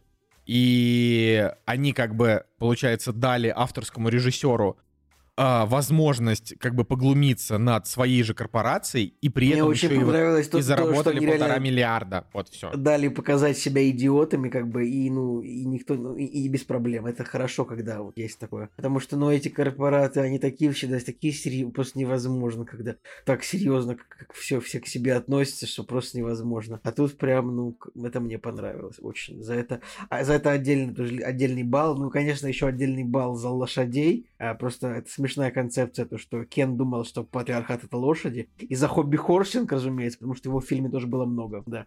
Жек, почему тебе не понравился фильм Барби? Давай, Жека, разноси. Я, я готов э, кай- кайфовать с э, волн ненависти. Знаете, ожидание и реальность. Короче, когда я посмотрел Барби, действительно, у меня так подгорело, что я накатил огромный пост в нашем внутреннем чатике в «Кактусе». Но вот сейчас я практически уже забыл этот фильм, и даже когда Николай сказал, что у меня ему 5 стоит, я такой, да, действительно, у меня ему стоит 5. Ты даже у- удивился. Да, я даже удивился. И я все пытался вспомнить, э, что же мне не понравилось. Да, я, конечно, сейчас могу прочитать э, в каком-то зацензуренном варианте то, что я написал ребятам, но вот глобально, если пересказывать э, то, что я вспоминаю, это то, что сказал Николай про повестку, это основное для меня удивление, потому что фильм, он э, сам себе противоречит. Казалось бы, он поднимает самую, наверное, больную тему, вот эту вот э, современную повесточную о том, что женщины страдают, о том, что все в мире не равноправно. Мы с этим, если что, не спорим абсолютно. То есть я не знаю, я не знаю, как ты, да, но я... Нет, это проблема, да, я согласен. То есть, э, конечно, этому нужно уделять э, внимание, но не в такой форме, потому что в этой форме получается, что они сами себе противоречат. Они показывают э, стереотипы с одной стороны и тут же начинают продавливать стереотипы другой стороны и сами их подогревают, раздувают. И кажется, что ты борешься с одним, а в это же время раздуваешь абсолютно другой костер, другой ненависти, которая с другой стороны еще больше может полыхнуть. И э, когда фильм заканчивается, да, и встречаются Барби, Кен, и, и вот у них э, там голосование происходит, то они не приходят к равноправию. Они возвращаются в точку А, с которой фильм стартовал. Действительно, Барби такие, а давайте мы вернем наш Барби World, где все было замечательно, а Кены были как бы просто прислуживающими чуваками. И типа, и чё? Что вы хотели сказать-то? У вас уже есть опыт того, что это неправильно. Вы сами уже пострадали, уже что-то пережили, уже что-то поняли. И как бы, наверное, с морализаторской точки зрения, по канонам, опять же, сценариев, пройдя какой-то путь уже к концу фильма, им нужно было там не гнобить Кенов, не как-то издеваться над ними, а сделать так, чтобы они осознали там проблему, и они все вместе там голосовали как-то, или еще что-то. Ну вот, короче, объединение, реюнион должен был быть в правильном ключе. А там какая-то вот шляпа началась с, с кашей, мишурой и так далее. Ну и, конечно, да, я писал о том, что посыл повестки и желание прибыли, это как-то плохо между собой вот это вот все уживается. И в моменте, когда я картину смотрел, то есть я понимаю, что им нужно как бы так выстроить свою дорожку, по которой они будут идти, чтобы и денег заработать, и на двух стульях усидеть, и про это сказать, и про третье, а это между собой все очень плохо уживается и конфликтует между собой. Был один персонаж, значит, девочка, которая критиковала Мотел, называла их фашистами, за что их действительно как бы в свое время обзывали, да. Единственный какой-то адекватный персонаж, который говорит о том, что ребята, это корпорация, она как бы зарабатывает на, на вас бабки. И в итоге просто вот по какому-то щелчку она меняет свое видение и становится вот в этих розовых очках и тоже такая, а, давайте мы там всем поможем. Наверное, просто странно прописана вся эта история и с морализаторской точки зрения она там не соответствует действительности. Мне, конечно, еще не понравилось то, с чего фильм начинается, то, чем фильм заканчивается именно в деталях. Ну, например, сама идея того, что кукла решает вырваться в реальный мир. Хотя, если вы трезвым умом посмотрите, то этот фильм не про Барби, не про классическую Барби, которая в Барби Ворлде существует. Она про человека, который играет этой Барби и у которой проблемы, которая думает о смерти. То есть ее проблемы, женщины, они на куклу проецируются. И что делают создатели? Они нахер как, в какой-то момент просто забивают на эту женщину, и почему-то у нас кукла выходит на первый план, и у куклы вот эти вот проблемы с э, ощущением себя в мире. Кукла каким-то хером решает выйти в реальный мир, и чем заканчивается фильм? Кукла идет в э, клинику и спрашивает про климакс там или про что еще. Ну, просто она к гинекологу. К гинекологу она пошла. Типа, чё? Что? Почему? Ну, кукла стала человеком. Ну, просто такой какой-то стандартный диснеевский сюжет, когда кукла стала человеком. Мне кажется, такое... Это, это блин, было много да, раз. Да, но для меня просто. как бы это просто не работает. В диснеевском э, варианте круто. Там все... Почему все это супер, э, не знаю, популярно там и так далее? потому что там эта сказочность, вот эта вот э, доброта какая-нибудь, она работает. А здесь просто какая-то мешанина, салат из непонятных действий. И вот для меня был главный вопрос. Это были реальные проблемы человека, но которые ушли на второй план, и почему-то вот э, мы сконцентрировались на кукле, которая встречается там с, с женщиной-создателем этого, значит, всего действия, и с ней там э, общается, и она ей дает решение выйти в реальный мир. Может быть, я, конечно, загоняюсь, и э, если там с развлекательной точки зрения смотреть на эту картину, то там есть какие-то шутки, да, можно посмеяться с отсылок, э, покайфовать с отсылок, посмотреть, как э, классно, значит, снимают монтажно, передают моменты там трансформации этого Барби мира. Ну, я для себя еще раз понял то, что вот отсылки отсылками, но все-таки насколько важно иметь э, свою четкую линию и свой четкий посыл. То есть хоть ты триллиард отсылок в фильм засунь, но это не главное. Да, фан-сервис какой-нибудь, и э, там можно попищать от того, что это «Матрица», от того, что это «Волшебник изумрудного города». Но, блин, вот свое, свое, свое должно быть, а этого в Барби, к сожалению, мало. Да, юмор, окей, над Гослингом можно посмеяться, хотя у него нереально трагичный персонаж. Прям то, что с ним происходит в конце, когда на втором этаже у него там какая-то драма происходит, я прям смотрел и думал, блин, к чему вы вообще привели этого персонажа? К чему он вообще пришел? ну, это какая-то, да, беда была. Из плюсов, что мне понравилось, э, перечислил, Гослинг классный сам по себе как актер, хоть мне кажется, он и староват для Кена. Да, отлично, он вы... Ты чё вообще? Гослинг — это главное, мне кажется, украшение этого фильма. Но вообще в целом моя к нему претензия в том, что он затянутый, скучноватый и не очень смешной. Вот так вот я бы сказал. Блин, вот тут, тут с Николаем странно. Я очень много смеялся, и я не успел... Ну да, вот тебе Я не успел устать, а вот прям, а потому что он, мне кажется, не очень долгий. Ну, кстати, вот Джека говорит то, что они, в принципе, задвинули конкретно проблемы этой девушки, которая играла с Барби. Ну, это правда, но при этом эта девушка, она является персонажем, который вот проговаривает все женские, ну, все женские проблемы, которые она говорит. Типа то, что тебя все недооценивают, ты хочешь, ты должна там родить детей, должна работать, должна быть красивой, но не слишком красивой. Вот этот монолог этой девушки, это он очень как бы, сильный это, монолог. это вот, вот, это вот э, центровой момент, ну вот смысловой центровой момент, наверное, а, который, ну, конечно, может быть сделан и для того, чтобы к фильму было меньше претензий, но э, так или иначе тут черным по белому вот как бы проговариваются, и, наверное, проговаривается это все, проговаривается, что чувствует женщина в современном мире, и поэтому фильм и собрал полтора миллиарда долларов, потому что он э, действительно эти проблемы, в принципе, если он не решает их, конечно, но он хотя бы их подзвучивает. Блин, ну я вот, ну я честно скажу, вот на этом монологе меня прям пробрало, потому что вот ты сейчас про него напомнил, я вот как раз про него забыл, что да, как бы у меня фильму просто стоит не 5, у меня ему стоит 6, опять же, потому что мне он показался скучноватым, непонятно вот эта вот история, где то, что, то, что я говорил, то, что Женя говорил, значит, с тем, что вы вообще хотели-то от фильма. Вот. Но именно монолог про вот эту женскую долю, он прям пробирает до костей, потому что думаешь, блин, да, вот это все реально так и есть. Типа, а, какое, какие у, у общества требования к мужчине, типа, настолько низкие, в сравнении ну, реально, с тем, требования да. к мужчине просто, ну, не лежи в блевотине в канаве. Да-да-да, не, не лежи в блевотине, иногда там, не знаю, приноси, приноси, приноси деньги домой. В это время женщина, да, должна быть, долж, должна готовить, должна в, в, красиво выглядеть, воспитывать детей, быть сексуальной, быть желанной, быть, да. И, но не, не, но не, не слишком. Через, да, но не слишком, не чересчур. Вот это все, это, вот это, это, это реальная правда просто потому, что как бы я, как человек, который а, скажем так, строил свою карьеру с огромным количеством сильных женщин рядом с собой, а, которые там действительно как-то делали карьеру, и там и это действительно история про то, что либо, типа, они делают карьеру, и они одиноки, либо они посвящают себя семье, и никакой карьеры в их жизни больше нет. Если они пытаются совмещать и то, и то, это заканчивается разводом. Вот, и это, ну, и как бы это вот реально, это грустно, это реальность, это, это абсолютно не ироничная вот такая вот фигня. Я, кстати, про плюсы это не рассказал. Значит, э, Гослинг да, у меня в плюсах записан, Майкл Сера забавный, он у меня тоже в плюсах записан.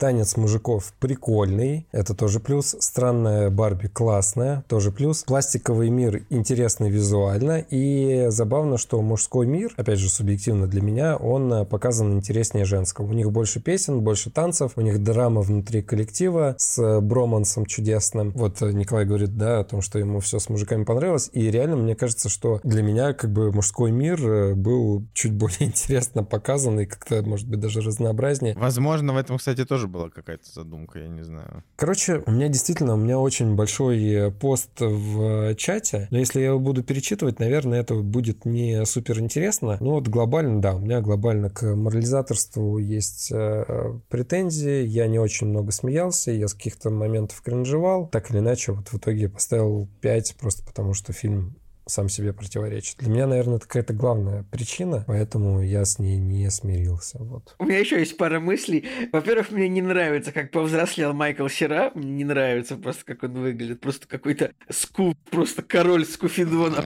Я считаю, просто, не знаю, я больше не хочу видеть его в кино. Я не знаю, как так получилось.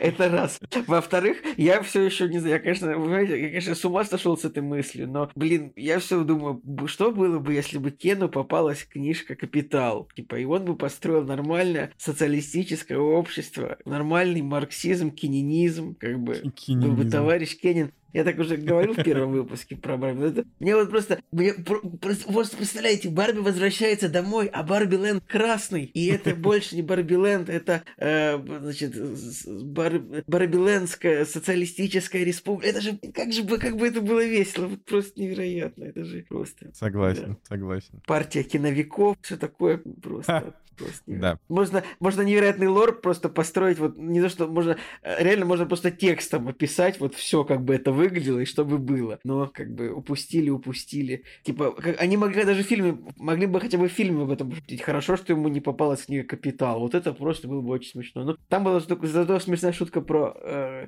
Зака Снайдера. Она же была или это придумали для русского дубляжа? Мне вот интересно. Николай? А, ты же ты тоже смотрел русского дубляжа. Жак, ты смотрел в, в оригинале, наверное? Да, я в оригинале смотрел, конечно же. Там была шутка про Лигу справедливости Зака Снайдера? Да, там нет? была. это придумали. Была? А как она звучала? Она звучала типа, что женщина такая, ой, я вдруг забыла то, что я была Нобелевской лауреаткой по химии, а вспомнила только о том, как я была да. рада вместе со всеми, что вышла Лига справедливости да, Зака да, Снайдера. Да, была, была. Я в этот момент даже руками развел, я такой думаю, это слишком реалистичная шутка. А, ладно. Поехали дальше. «Кактус» — подкаст о кино и не только. Итак, фильм от подписчика Каша Йокси, спасибо большое за поддержку. Э, значит, э, написал нам, смотрели ли вы фильм «Теорема Зеро»? Здравствуйте, нравится ваша подача, спасибо за возможность выбрать фильмы. Пожалуйста, выбирайте, выбирайте фильмы.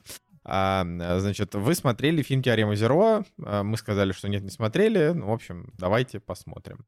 Теорема Зеро. Неожиданно. А, фильм 2013 года а, режиссера Терри Гиллима, которому на тот момент было, когда он релизнулся, 73 года, но снимать он его начал чуть раньше, потому что Терри Гиллиам это равно долгострой. Ну, то есть а, мне кажется, что ты заходишь в профиль любого фильма Терри Гиллима, и там написано, Терри Гиллим задумал этот фильм еще в 1952 году, а, но да, не смог... Да-да-да, то есть там просто вот это вот все. Да блин, да просто любой фильм Терри Гиллиама, это столько реквизита. Я не знаю просто, я, я, если я не знаю, как это работает э, в кинематографе, что вот ну, когда реквизит делают для съемок, но я думаю, что просто если есть какой-то, какая-то контора, какой-то магазин делают реквизит, и когда туда приходит Терри Гиллиам, они такие, блядь, опять этот. Ну или, или наоборот такие. Сейчас мы, типа, Терри Гиллиам заходит, а люди эти вот в этом магазине сидят, типа, вот, ну вот в кабинете где-то, и вот такие, к нам посетители, они смотрят Терри Гиллиам, они такие, ребята, мы сейчас себе все по Майбаху купим просто с, с заказа на этот фильм, потому что, ну, просто весь фильм Терри Гиллиама это тупо реквизит. Ну, короче, да, пошутил ты смешно, но как бы грустность спасибо, этой теории спасибо. в том, что Терри Гиллиам — это просто буквально режиссер, который на каждый свой фильм выбивает бюджет вообще по копеечке. И это довольно любопытно, с учетом того, что есть, например, режиссер Уэс Андерсон, у которого тоже не супер-мега кассовые фильмы, но ему нормально дают бабки на то, чтобы он их снимал. У Терри Гиллима каждый фильм, который он выпускает, это производственный ад, это, перес, это пересъемки или досъемки, или недосъемки, или там, я не знаю, Хит Леджер умирает в процессе, и он такой, блин, что делать, надо как-то доснимать, или еще что-то и так далее. Короче, это буквально чувак, которому просто не везет последние лет 15-20 нормально в кино, вот, ну и вообще, как бы после фильма «Человек, который убил Дон Кихота», который очень неплохой фильм, вот его смотрели, он очень неплохой. Он, конечно, в нем прям видно, насколько, насколько вот он в каких-то моментах делался на скорую руку там и так далее, но все равно видно, что как бы, ну типа, мужик талантливый, просто ему в отличие от каких-то других режиссеров, ему не говорят, на тебе хотя бы, я не знаю, 15 миллионов долларов, нормально сними фильм. вот, то есть у него, ему каждый раз он, конечно, страдает. Так вот, фильм а, «Теорема Зеро» а, был снят за 8,5 мультов, очень дешево, потому что, то есть они сэкономили на всем, они сняли его в Болгарии, вместо того, чтобы снимать его в Англии. А, э, и в Болгарии, фильм... а не в, Румы... а не в Румынии разве? В Румынии. Или в Румынии. Или в Румынии, да, сори. Сори, в Румынии, да. А, вот, да, неправильно, в Бухаресте, конечно, простите, пожалуйста. Вот, и получилось, что вот это кино, у него не очень высокие рейтинги, да, у него 6,4 КП, 6 МДБ, да, у него метакритик 50, то есть критикам тоже не очень понравился. А, но я могу так сказать, мне фильм очень понравился. вот. а, я от него получил большое удовольствие, но в первую очередь я, наверное, расскажу про сюжет, дальше там уже ребята подхватят. Значит, сюжет здесь следующий. Некое будущее, да, какое-то, сколько-то лет от, от нашего времени, ну, может быть, там, плюс 30 лет или плюс 40 лет. А, и главный герой, которого зовут Коэн Лет. Коэн Лет. Да, Коэн, Коэн Лет, он, а, значит, он лысый, а, считает, что он умирает. Он работает в мегакорпорации и с помощью какого-то футуристичного геймпада находит какие-то закономерности в формулах, как-то их мэчит между собой. Ну, в общем, он, очевидно, айтишник. Ну, такая, как бы. такая непонятная работа у него, как в сериале «Разделение». Ну, то есть, да. Да, да, да, я согласен. Только в сериале Блин, «Разделение...» вот киношники просто обожают дать герою какую-то непонятную работу. Вот это просто Ну, так и классно, и классно. Я очень да. это люблю. Вот как бы в фильме, разде... в сериале «Разделение» это сделано таким как-то более прикладным способом. А в теореме Zero это буквально выглядит, как будто бы он играет в какую-то странную игру на, пло- на плоечке. Вот, поэтому непонятно. Но вот он, э, по, по тому, что он делает, э, и опять же по вот этому, как Николай Цигулиев сказал, реквизиту, огромному количеству реквизита, мы видим, что вот это будущее, реклама постоянно преследующая, значит, людей чуть ли не по улицам, э, а, все выглядит вот как-то так очень а, немножко как Капитолий в голодных играх, но как будто бы все-таки там люди похожи на, на обычных людей, просто с какой-то такой, такой придурью а, в, может быть, внешнем виде. И главный герой, он называет себя «мы». А, вот, он себя так называл еще до того, как... А, как то есть это фильм 13 года, еще до того, как начали а, появляться небинарные личности, которые говорят, называй меня там «они», «мы», это, вот это все. То есть тут в этом фильме э, это подано скорее как психическое расстройство. То есть он называет себя «мы», он э, все время считает, что он умирает, и вот он, значит, облысел, и он пытается современным языком выбить себе работу на удаленке по болезни. А, и э, босс корпорации, который э, олицетворяет собой большое такое слово «менеджмент», а, в исполнении, кстати, Мэтта Деймона. А главного героя играет Кристоф Вальц, что тоже важно. Извините, Кристоф Вальц, это не хрен моржовый. Так вот, значит, Мэтт Деймон говорит, окей, мы тебя переведем на удаленку, но для этого нужно, чтобы ты э, попробовал разрешить э, теорему Зеро. А теорема Зеро — это история, над которой бьются в этой корпорации программисты уже там не первые, не первые десяток лет. И, и, и все ученые, которые этим пытались заняться, они сходили с ума. Да, они сходили с ума, но на этом не то, чтобы прям очень сильно э, есть как бы акцент. То есть в этом фильме вообще, честно говоря, акцентов не очень-то много. Он такой очень вот, он такой как бы про действие, а не про мысли, как мне кажется. То есть тут мысли, они как-то запрятаны. И вот, ну, то есть ему говорят, что да, действительно, там, например, Дэвид Тьюлис, который играл профессор Люпина в Гарри Поттере, он здесь играет, эм, так сказать, супервайзера. Супервайзера. Да, Коэна Лето. А, и он ему говорит, что вот я тоже когда-то пытался это делать, у меня ничего не получилось, и вот с тех пор я такой немножко, значит, странненький.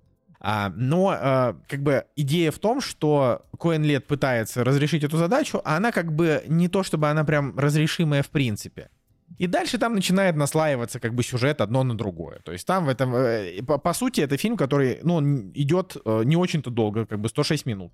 И за это время э, он успевает, так сказать, VR для себя открыть. Э, то есть э, это выглядит футуристично, но на таком уровне футуристичности, на котором сейчас это уже и в реальности есть. Ну, такое, как бы, просто с менее, может быть, с яркими цветами.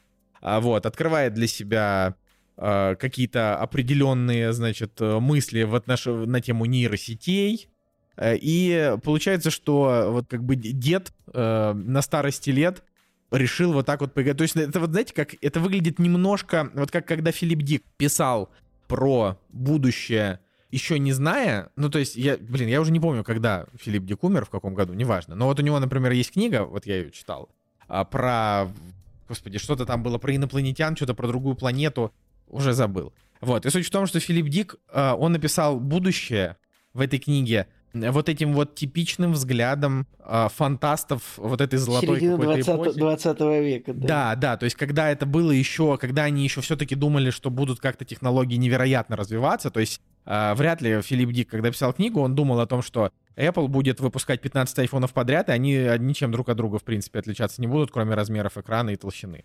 То есть, нав- наверное, он себе представлял, что выйдет, уже, что телефоны будут просто меж- рядом с тобой в воздухе летать, а, и у тебя в глазах будут импланты, и все это уже где-то в 2007 году. Вот, это вот они себе представляли. Но, как бы, мы подвели, прости, Филипп.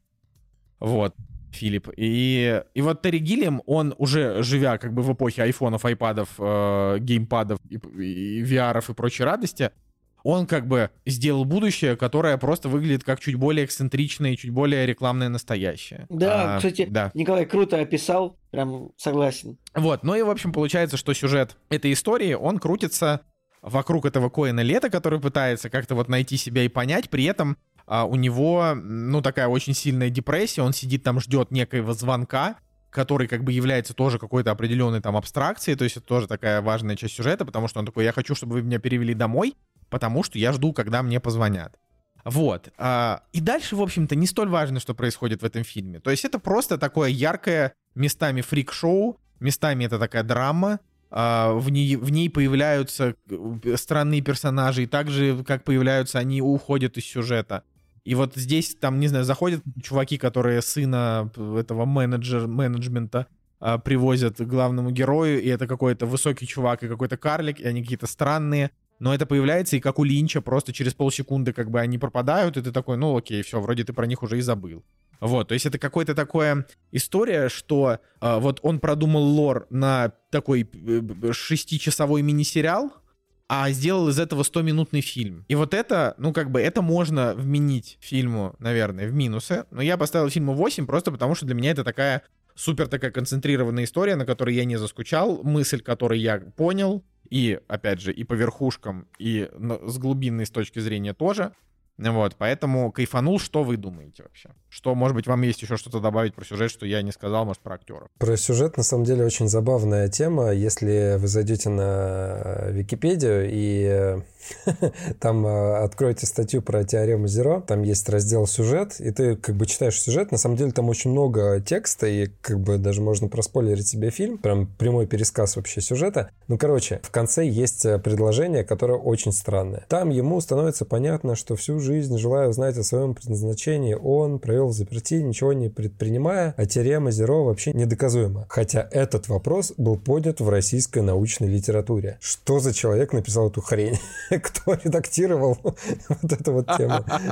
Причем Да, здесь... тоже, э, я, тоже, меня тоже это оставило с- со знаком вопроса. Как это здесь появилось? Согласен, согласен. Слушайте, короче, по поводу Терри Гиллима. Я же рассказывал, как где-то примерно, может быть, год назад или плюс-минус какое-то вот такое время мы посмотрели Монти Пайтон первый раз. Я, конечно, был немножко в шоке от э, происходящего, но в целом мне понравилось. И вообще с э, Терри Гиллимом такая история, ну, по крайней мере, у меня, что он всегда где-то ходит на грани вот э, гениальности и дикого провала. Ну, Понятно для себя, что я много из э, культового не смотрел. Я не смотрел «Бразилию», я не смотрел «12 обезьян», я пробовал посмотреть «Страх и ненависть». Кстати, извини, просто, Жек, можно тебя перебить? И интересно, что вот «Теорема Зеро» является третьим фильмом так называемом орвелианском триптихе Терри Гиллиама. И как бы как раз-таки первые два фильма в этом триптихе это Бразилия, 12 обезьян. То есть они сюжетно не связаны, но связаны, видимо, настроенчески и идеологически. Поэтому нужно дальше смотреть эти фильмы. Будет. Ну да, ну Вот, то есть продолжай, Жек, понятно, пожалуйста. что нужно смотреть э, его классику, как и у всех режиссеров, да, там в самом начале они снимают э, что-то вот, э, да, благодаря чему они становятся известными и потрясающими. Ну вот, например, я посмотрел «Человек, который убил Дон Кихота», и мне дико не понравился фильм, я ему тоже поставил 5, как и Барби, и «Воображариум Парнаса», да, у меня стоит 8 этой картине за смысл, который он э, там несет, но в то же время я вижу, что очень много таких странных моментов, которые у меня вызывают вопросы. Ну и, в общем, и Монти Пайтон и Священный Грааль тоже как бы... С какой стороны, короче, посмотреть на Терри Гиллема? И с вот такими водными, когда я начинал смотреть «Теорему Зеро», Опять же, это один из его последних фильмов, что тоже как бы вызывает такие вопросы, а получилось ли, да, на старости лет снять что-то хорошее. В общем, да, мы начинаем смотреть этот фильм, как непривычно видеть Кристофа Вальца вот э, в таком амплуа, значит, э, зажатым, забитым, человека, который э, всего пугается, там чего-то боится. Ну, в общем, очень странный типаж, который к актеру, кажется, как бы и не подходит, да, потому что он э, привычно для меня играет персонажей может быть, э, сильных, таких каких-то злодеев и тому подобное. А здесь абсолютно ранимая, трагичная такая личность, которая с ним не соответствует вот его образу. Но нужно отдать должное Кристофу Вальцу. Он прекрасно вжился в перс- а, Он прекрасно вжился в персонажа, и начиная там с 15 минуты фильма, ты уже его воспринимаешь как э, должное. На первые 15 минут э, диссонанс происходит, будь э, здоров. Вот. Потом в фильме куча странных визуальных вещей, которые ты в моменте пытаешься уловить, пытаешься понять, а зачем, а почему, а что к чему. И это как, э, конечно же, как с каким-нибудь линчем, который в моменте тебе непонятен. Может быть, он даже и не дает э, ответов на вопросы, которые он ставит. Но когда фильм, вот, например, «Теорема Зеро» закончился, я не мог понять, типа, что мне хотел сказать, э, значит, Терри и э, сценарист, э, вот по сценарию которого был снят этот фильм. Но через 15 минут мы его все-таки раскрутили, и на самом деле это такая антиутопия и фильм с плохим концом, который, если честно, можно в двух предложениях рассказать, о чем он. Фильм о том, как корпорация победила и склонила неординарного, там, отличающегося человека, который борется с какой-то степенью с системой, но э, вот здесь корпорация побеждает, и она его себе поглощает. То есть с одной стороны, хэппи-энд крайне вероятно для персонажа, потому что он э, попадает в виртуальную реальность и... Ну, то есть там был момент, да, когда он пытался уйти от этой пропасти, а потом вернулся в нее и нырнул, да, и оказался на симуляционном вот этом вот э, закате, в котором он мог выстроить для себя мир и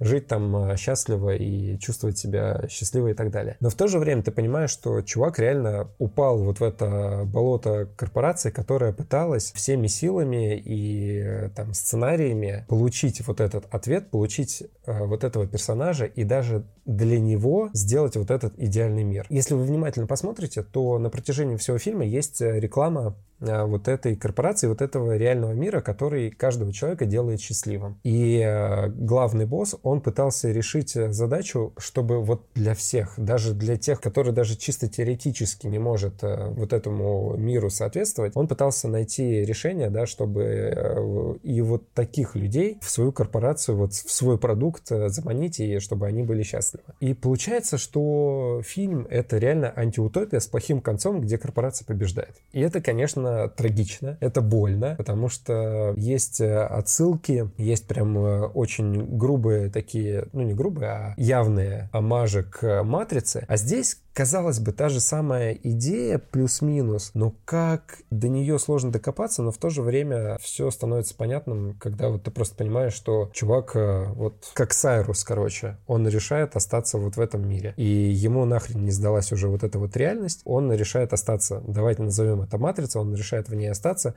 и там чувствовать себя идеально, ну вот счастливо, как бы хорошо и так далее. Так что вот такие вот аналогии с персонажем Сайруса из э, «Матрицы», который решает в «Матрице» остаться. Вот это, это очень, очень ценная мысль, Евгений. Мне понравилось, как Жека сказал, ну вообще смысл фильма можно объяснить в двух предложениях, и после этого навалил текст.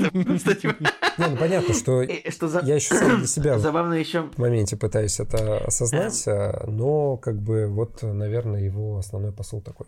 А я решил поступить иначе. Я решил спросить сюжет фильма у нейросети. Ну, потому что фильм такой, про нейросети, немножечко про что-то такое, да? И, как ни странно, чат GPT прям, ну, он так его хорошо рассказал. Я, конечно, понимаю, ну, что он сам это прочитал в каких-нибудь англоязычных газетках, но, но я попросил его сначала рассказать мне сюжет фильма, потом попросил интерпретировать этот сюжет, и он мне, э, значит, накидал 5 пунктов. Дальше я попросил, а если еще глубже? Он такой, конечно, можем еще глубже. Он накидал мне еще 5 пунктов, которые которые, правда, были точно такие же, как и первые, но просто Да, потому что чат, чат GPT так делает, да. Сюжет я вам сейчас прочитаю, если вы хотите. Давай, давай. Сюжет фильма. Я говорю ему, чат GPT, сначала я ему говорю, можешь ли ты объяснить мне смысл фильма? Ну, дальше он так это самое. Дальше я говорю, интерпретируй мне сюжет. Сюжет фильма «Теорема Зеро» является аллегорией, которая исследует несколько важных тем и концепций. Номер один. Потеря смысла жизни. Главный герой, Коэн Лет, изображает человека, который потерял смысл жизни и стремится найти его через выполнение сложной математической задачи, известной как теорема Зеро. Его поиски смысла идут рука об руку с изоляцией и эксцентричным образом жизни, что подчеркивает его чувство потери и ненадежности в мире. тут какой-то плохой перевод немножко, мне кажется, чувство потери и ненадежности в мире странно звучит. Дальше. Два. Технология одиночества. Фильм обращается к влиянию технологии на жизнь человека и как она может перевести к одиночеству и отчуждению. Коэн, работая изолированно из дома и погружаясь в виртуальные миры, становится символом того, как технология может отрывать нас от реальных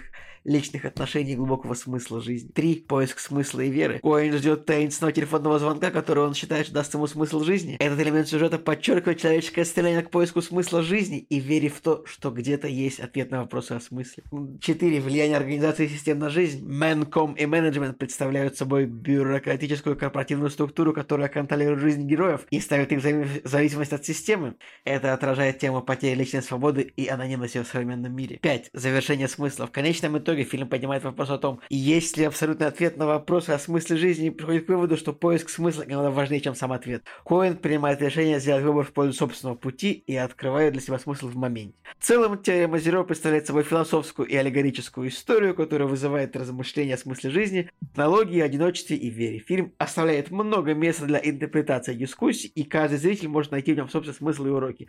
Дальше я спросил у него, если еще глубже, но дальше, в принципе, то же самое мне просто повторил. Интересно, кстати, что что вот я тоже спросил сейчас, когда ты сказал чата GPT про теорему Зеро, и он мне примерно то же самое, тоже по пунктам раскидал, но другими словами. В общем, это тоже любопытно. Ну что, как тебе этот фильм? Тебе не очень понравилось? Мне понравилось э, все в этом фильме, кроме того, что я не получил сильного удовольствия от просмотра. То есть, а, вот он, говорю, он интересен с точки зрения интерпретации, он интересен с точки зрения построения мира. То есть, там, я не знаю, можно реально рассматривать каждый момент на улице, какая там реклама идет, там какая-то церковь, церковь Бэтмена Спасителя, что там такое есть, какие-то такие прикольчики. А, Просто вот там есть момент смешной, где они сидят в парке, там за ними висит 20 знаков. Нельзя сидеть, нельзя есть, нельзя стоять, нельзя с детьми, нельзя с собаками, нельзя снимать, нельзя...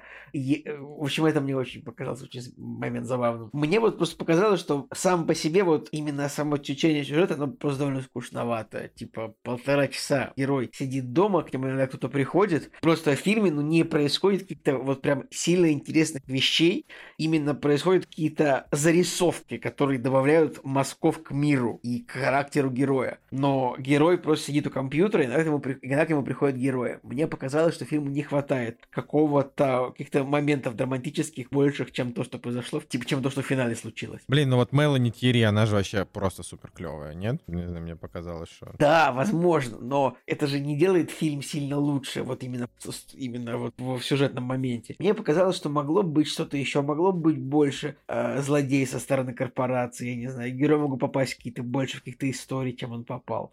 Ну так в целом мне кажется, что... Что, что, что Жек? Просто про интерпретации, которые чат GPT сказал о том, что фильм оставляет много интерпретаций. И когда ты сказал про знаки, которые все запрещают, да, действительно, ты в моменте, когда это смотришь, кажется, вау, какая-то антиутопия в плане того, что вот все запрещено. Но взгляните в обратную сторону, то есть э, знаки висят, но дети играют, э, запускают шарики, улыбаются, смеются. Ну, в общем, они делают практически там все то, что запрещено сзади на вот этих знаках. И по поводу злодеев э, вот этой корпорации, на самом деле поле для интерпретации, оно у меня такое, что самый главный злодей это как бы вот этот персонаж, которого играет э, Мэтт Деймон, который своего сына просто бросает жертвенно, если мы религиозно делаем отсылки, а он бросает жертвенно своего сына на то, чтобы он днем и ночью для него делал этот э, костюм чтобы его запустить вот в эту виртуальную реальность, где он встречается с создателем вот этого вот э, пространства. И я посмотрел на всех персонажей, и его супервайзер, который его приглашает на вечеринку, и эта девушка, которая ему показывает вот этот э, мир, как там прекрасно все и замечательно. И вот этот сын, который становится для него как бы другом, но в то же время он делает э, ему костюм, и как бы он все равно дает ему инструмент, чтобы попасть вот в это нечто, да, где все симулируется, моделируется. Главный персонаж, главный злодей, главный э, вот этой корпорации Мэтт Деймон,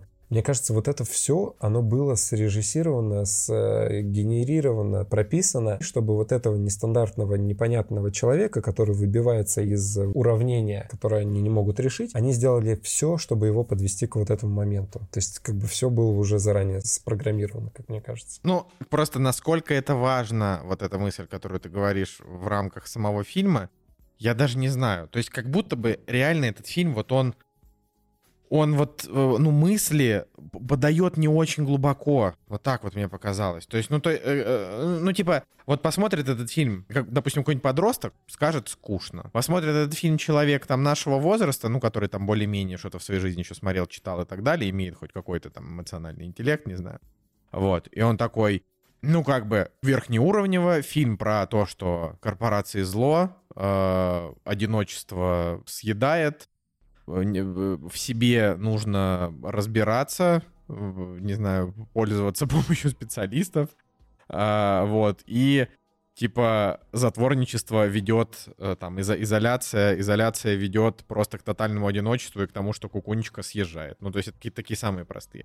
А дальше уже на глубине это то, что что есть вселенная, то, Николай, существует да, ли... Это, это самое уже, чат GPT уже это рассказал. Мне кажется, да, да, что сценарист что-то ну, не дописал чуть-чуть, мне кажется. Вот Типа, там реально было слишком долго сидение просто дома. Вот, просто с компьютером и с подростком. Там ну, про это должно да, было, фильм как бы Там должно было быть что-то еще, мне кажется. У героя должен был быть какой-то более долгий путь, я не знаю, э, мое мнение.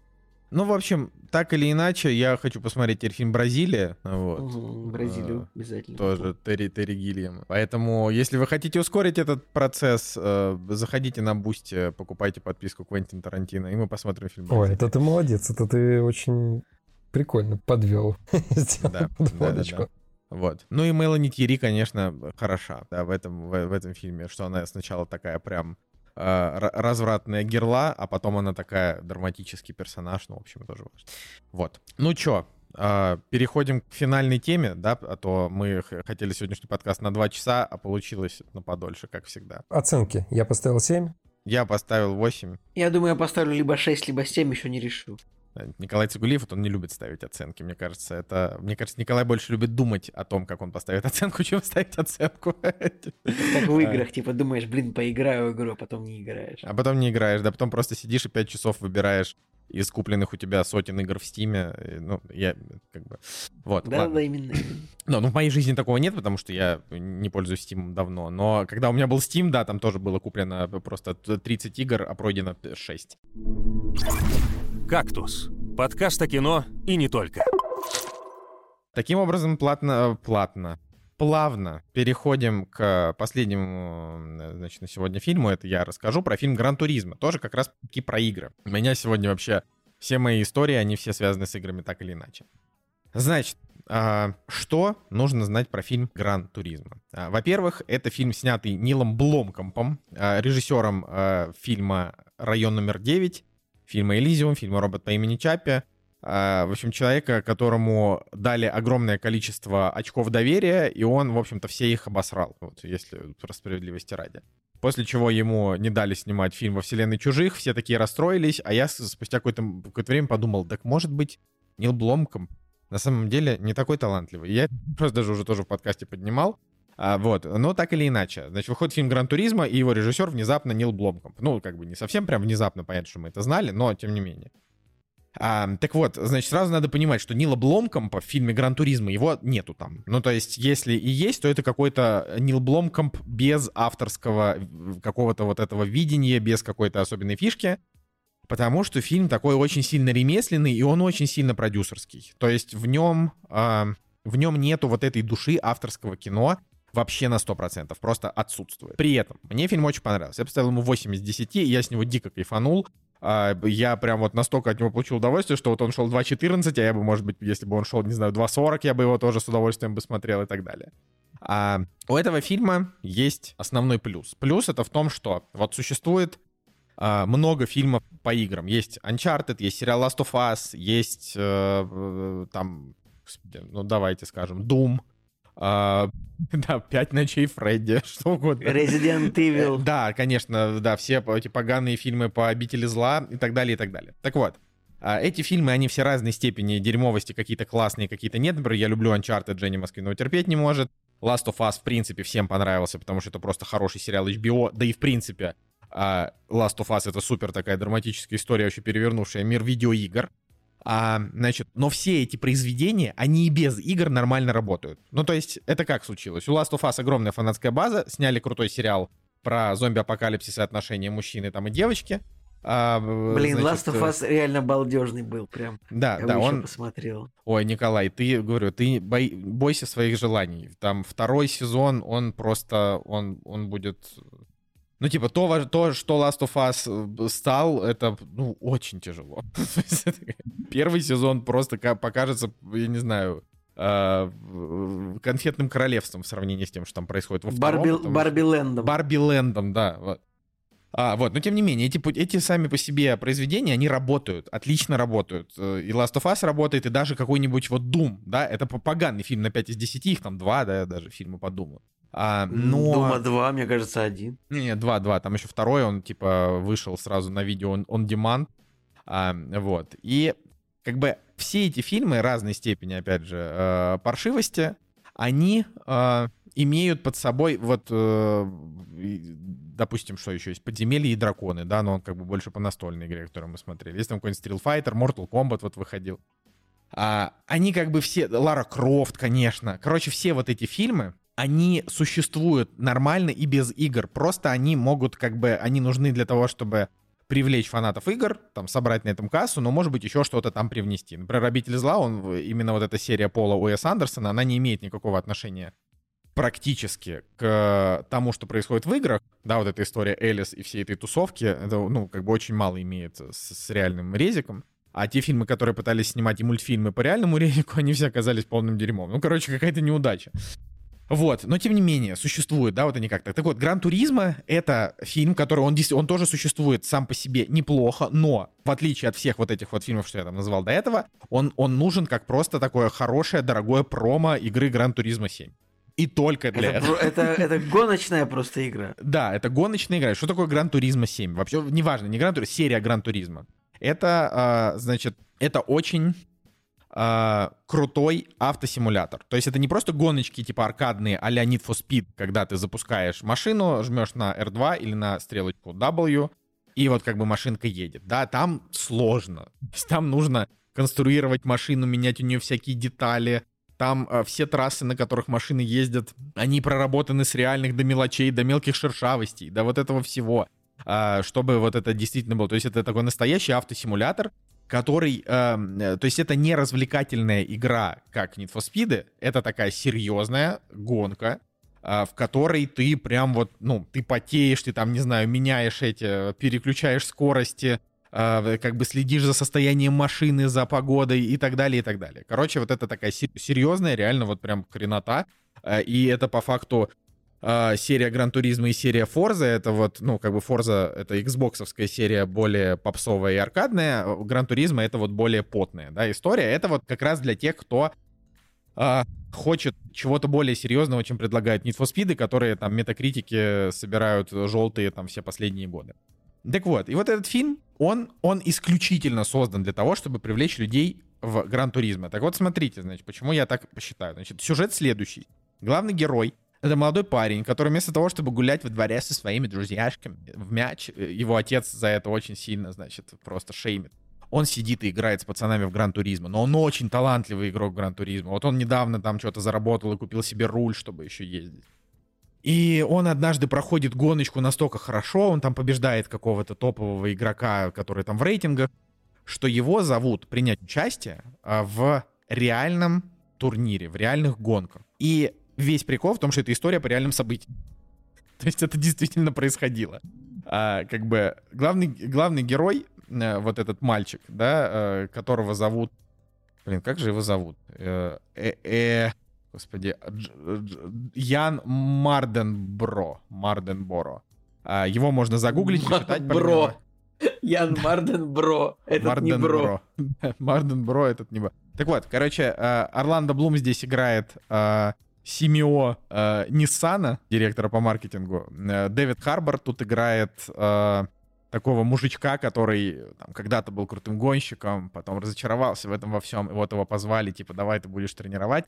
И, в общем, вот идеей Орландо Блума, значит, его персонажа, а, вот этого реального человека, который был маркетологом Nissan, а, была, э, значит, в том, что давайте мы сделаем Gran Turismo Academy, возьмем туда самых лучших геймеров, научим их клево кататься, и, они будут участвовать в гонках. А, и, и вот про это фильм. То есть, если, например, вы любите гоночное кино, и вы смотрели фильм «Гонка» с, кто там был, Крис Хемсворт и э, Дэниэль Брюль, и еще фильмы, какие вот про гонки выходили фильмы не, не так давно Форд тоже против Феррари. Форд против Феррари, да. То есть вот «Гонка» и «Форд против Феррари» — это такое хорошее драматическое кино с большими актерами, а это примерно то же самое, только Uh, только как бы больше блокбастеры для подростков. Но при этом это абсолютно не детский фильм, то есть вообще в нем ничего детского нет. Я имею в виду, что uh, здесь очень много всяких историй, типа вот он садится, например, там перед компом, и вокруг него появляется такая голограмма машины, как будто бы он вот едет в машине. Ну, понимаете, да, то есть такие эффекты. Но здесь очень круто сняты гонки, очень круто. Они в некоторых моментах прям у тебя дух захватывают, и думаешь, ух, блин, вот скорость. Ну, то есть вот, хорошо. И в этом фильме очень крутой звук. То есть, например, в Гран Туризмо э, создатели игры настолько сильно заморачивали, что они записывали каждый звук каждой отдельной машины, как она захлопывается, как она открывается, как у нее, э, как звучат, э, не знаю, шины при повороте, ну и так далее. Короче, вот это все очень замороченная хренота. Вот, и здесь они точно так же. То есть здесь звукорежиссура у фильма просто на невероятном уровне. Все вот эти вот замены заклепок на пидстопе, вот это, ну, вот это хорошо. Это прям очень хорошо сделано. А, вот, и при этом это еще действительно неплохая драматическая история вот этого Яна, который хочет доказать своей семье, что он не просто геймер, а чего-то стоит в этой жизни. А, и вот это вот, значит, противостояние, которое в каких-то моментах перерастает в дружбу, каких-то нет. И тут даже есть смерти. То есть это прям, ну, как бы так, есть там тр- трагедия определенная. Вот, а, поэтому я могу сказать, что Дэвид Харбор здесь классный, но он такой же, как везде, такой типа мужичок, а, как это сказать, такой мужичок средних лет, который обучает молодое поколение. он такой был и в «Черной вдове», и в «Очень странных делах», и, ну, короче, везде. А, можно сказать, что и в Хеллбое, где он там играл, тоже он такой был. Орландо Блум здесь такой немножко для себя непривычный, но он здесь абсолютно роль... Э, ну, то есть ты, ты забываешь о том, что это Орландо Блум, потому что это просто, ну, мужик, вот это вот, это как Джонни Депп в неярких для себя ролях. То есть просто, просто чувак, просто что-то в кадре делает нормально. А, по поводу главных героев, там еще каких-то остальных, там ничего особенно интересного, просто всякие разные молодые ребята играют они нормально. А, значит, вот основной... И фильм, он как бы провалился в прокате. Он даже, типа, ну, при бюджете в 60 у него там сборы 114, но я просто даже представить не могу, сколько людей купили себе Гран Туризма после этого фильма, потому что у фильма высокие критики, высокая критика именно зрительская, не очень высокая от э, афишели критиков, от всяких изданий, но зрительская понравилась. Почему? Просто, говорю, просто потому что фильм, он про соревнования, там, про победы и поражения, а, он про то, как обыкновенный пацан, который играл в видеоигры, стал клевым, и это правда, правдивая история, что тоже классно. Он с приятными актерами, которые как бы нравятся всем, ну, условно, Дэвид Харбор, он просто всем нравится, да, он классный. Вот, Орландо Блум, он как бы тоже, тоже здесь, ну, нормальный. Вот, э, главный герой не раздражает, и уже на том спасибо. А, вот, и очень, э, очень эффектный, очень, правда, кру- крутая постановка, а, очень неплохой там саундтрек, есть несколько отвлеченных моментов, не связанных с гонками, как он там что-то строит отношения со своей подругой, как он там думает о том, вот как в его как в его там семье э, его не понимают. Ну, то есть в нем, в нем достаточно всего. То есть можно сказать, то есть я бы так сказал, что он может быть немножко подзатянут. А, но мне, например, мне бы и больше было достаточно. Но если объективно, то э, как бы обычно в фильмах как бывает там, ну, типа, куда-то пришел, что-то попробовал, потом случилось поражение, потом случилась победа. А, или там случилось не до победа, потом поражение, потом победа. Тут просто было подряд одно другое. Победа, поражение, поражение, победа, победа, поражение, победа. То есть просто, ну, типа, слишком много всего в какой-то момент ты уже просто не обращаешь внимания на то, что он там у него происходит. Просто что ты смотришь. Ну и, конечно, интересно было, что финальная как бы часть, а, финальная часть фильма — это вот Лиман, то же самое, что было в фильме «Гонка», это вот эта трасса, которую нужно сутки ездить, ехать на машине, круг, круг, круги наворачивать. А, вот. А, для меня просто концепция Лимана до сих пор остается какой-то загадкой. То есть я, я все еще не понимаю, зачем заставлять людей 24 часа сидеть за рулем? Это просто кошмар. Ну, то есть, конечно, да, понятно, что их там три человека в команде, они друг друга меняют, но, блин, это... Ну, то есть, это что вообще? То есть, кому может быть... Я бы так сказал, кому в здравом рассудке будет интересно 24 часа наблюдать за тем, как гонки, как, как, как люди ездят, ну, типа, Жек, вокруг. э, ты любитель Э, гонок, расскажи, кому интересно. Да, вот я хотел у Жека как раз спросить. Я никогда Лиман не любил и, в принципе, тоже не понимаю прикола 24 часа гоняться, но это, знаешь, это гонки на выносливость, видимо, привлекает э, прежде всего зрителей, не знаю, но вот для гонщиков. Это очень престижная, на самом деле, серия. Вообще есть тройная корона, ты должен победить в Лимане, ты должен победить в Формуле и, наверное, в Индикаре, не знаю, ну, короче, вот где-то еще должен победить. Победа в Лимане, там 24 часа Лимана, она стоит в топах гоночных серий. Но если вы почитаете оригинальную историю этого паренька, который из э, руля компьютера пересел за руль реальных э, болидов э, гоночных, то фильм заканчивается тем, что он занимает третье место в Лимане. Но на самом деле он занял третье место в своей категории. Он э, занял в категории LMP2. То есть есть высший дивизион, да, где там супер быстрые тачки ездят. Есть э, категория пониже, вторая. Так вот, LMP2 это лига пониже, хотя они вместе гоняют, но они медленнее едут. И, короче, он занял третье место в своей лиге, а в общем зачете он, по-моему, занял девятое место, что тоже очень неплохо, это прям круто. Ну, как он, его команда, да, там три человека. Тут, наверное, все-таки надо сказать, что вдохновленные реальными событиями, ну, потому что они прям не супер точно пересказывают его. Ну да, да, я карьеру. согласен. Но э, именно свою задачу с точки зрения вот, ну и плюс вообще у Яна не очень так карьера гон- гонщика по итогу-то сложилась. Мгм. Но просто, но это, но я считаю, что это классно. Я вообще считаю, что киберспорт это классно, когда как бы условно к тебе приходят родители и говорят, что ты все сидишь за своим компом, а если ребенок там реально увлекается в доту, он может потом а, через э, 5 лет такого увлечения принести тебе домой 20 миллионов долларов, и как бы и это будет э, ровно на 20 миллионов долларов больше, чем у тебя когда-либо было. А, поэтому это, это, это, это, это, это прикольно. Ну да, честно, Да. не каждый ребенок принесет тебе 20 миллионов долларов за доту. Не каждый, но понятно, что там надо всегда смотреть по ситуации. И вообще я не учу родителей, как воспитывать своих детей. У меня своих нет. Вот, но в целом надо как бы понимать, что вот эти вот все истории успеха, они складываются от того, что как бы человек, он где-то вот, где остальные остановились, он пошел дальше. А, поэтому вот если вы смотрите, посмотрите его оценки на том же КП, э, 7,6 у Гран Туризма, 8,2 у Форды против Феррари, 8,1 у гонки, и вот это абсолютно, я считаю, честный рейтинг вот именно с точки зрения как бы всеобщего рейтинга. А, потому что Гран Туризма, он не настолько великий в драматическом плане, но при этом он очень такой ремесленно сделанный, такой плотно сбитый, а, супер качественный. Вот я говорю, вот, вот вы смотрите это кино, и вы думаете, блин, очень качественное кино, очень красивая съемка, очень красивые камеры. Машинки там просто вообще огонь. Ну, то есть вот прям все так вообще. А, вот. э, А когда ты смотришь, например, Форд против Феррари, ты такой, блин, Мэтт Дэймон и, э, значит, э, и Кристиан Бейл, как же они хороши, ну, типа. И вот ты смотришь гонку, и ты думаешь, вот это два разных характера, как они между собой будут. А здесь, ну, как бы очевидно, что там антагонист главного героя это просто какой-то, просто какой-то хер э, на дорогой тачке в команде какой-то другой, значит, какого-то другого автобренда, который такой, ты не должен выходить на поле, потому что ты сраный геймер. Ну, это так, ну, как бы, это нем- немножко, немножко в этом плане отсутствие драмы.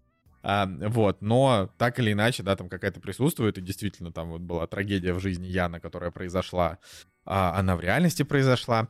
Вот, но, короче, я очень советую вам посмотреть. Я очень советую, э, ну, как бы на телевизоре побольше, вот так вот. То есть найдете телевизор побольше, или там проектор у говоря, он, он, он, он вообще в кино идет тоже в Петербурге, если что. А, вот, так надо вот, если есть какие-то хорошие экраны, я бы, правда, посоветовал сходить в кино, потому что это, понимаете, вот «Форсаж», ну, понятно, что вы там его вдвоем посмотрели, вы там кайфанули, как старые добрые, это, конечно, классно. Но как бы «Форсаж» — это кино, которое, оно там не про гонки и так далее, оно про огромное количество нагромождения безумных каких-то спецэффектов один друг на друга и маскулинных мужиков, которые там туда-сюда. А вот это, это такая реальная история, ну, которую смотреть ну, намного приятнее, чем вот, я не знаю, какие-то форсажи, потому что, то есть вот с точки зрения даже тех же тачек, да, вот как вот, я не знаю, вот как они выглядят, как их там где-то прорабатывают, а, вот это все, это приносит удовольствие мне, человеку, который, во-первых, не водит машину и не любит это дело. Ну, у меня есть права, но они уже, мне кажется, просрочены, я вообще понятия не имею, когда они закончились. Вот. А, значит, не, не водит машину, не любит это дело, и вообще я машинами интересуюсь постольку, поскольку, там, не знаю, если мимо проезжает какая-нибудь красивая тачка, и рядом со мной кто-то идет и скажет, о, вот эта тачка, я такой, «М». ну, типа, то есть мне в целом плевать. Но вот этот фильм, он как-то вот, он снят так хорошо с технической точки зрения, что он пробудил во мне желание как-то, не знаю, купить себе Гран Туризма. Вот, и, и просто сидеть и играть. Вот я, вот я очень хочу. Вот, поэтому э, меня, конечно, немножко сдерживает э, курс сейчас, потому что Гран Туризма, мне кажется, сейчас стоит 1008. А вот, э, может быть, я подожду какой-нибудь распродажи.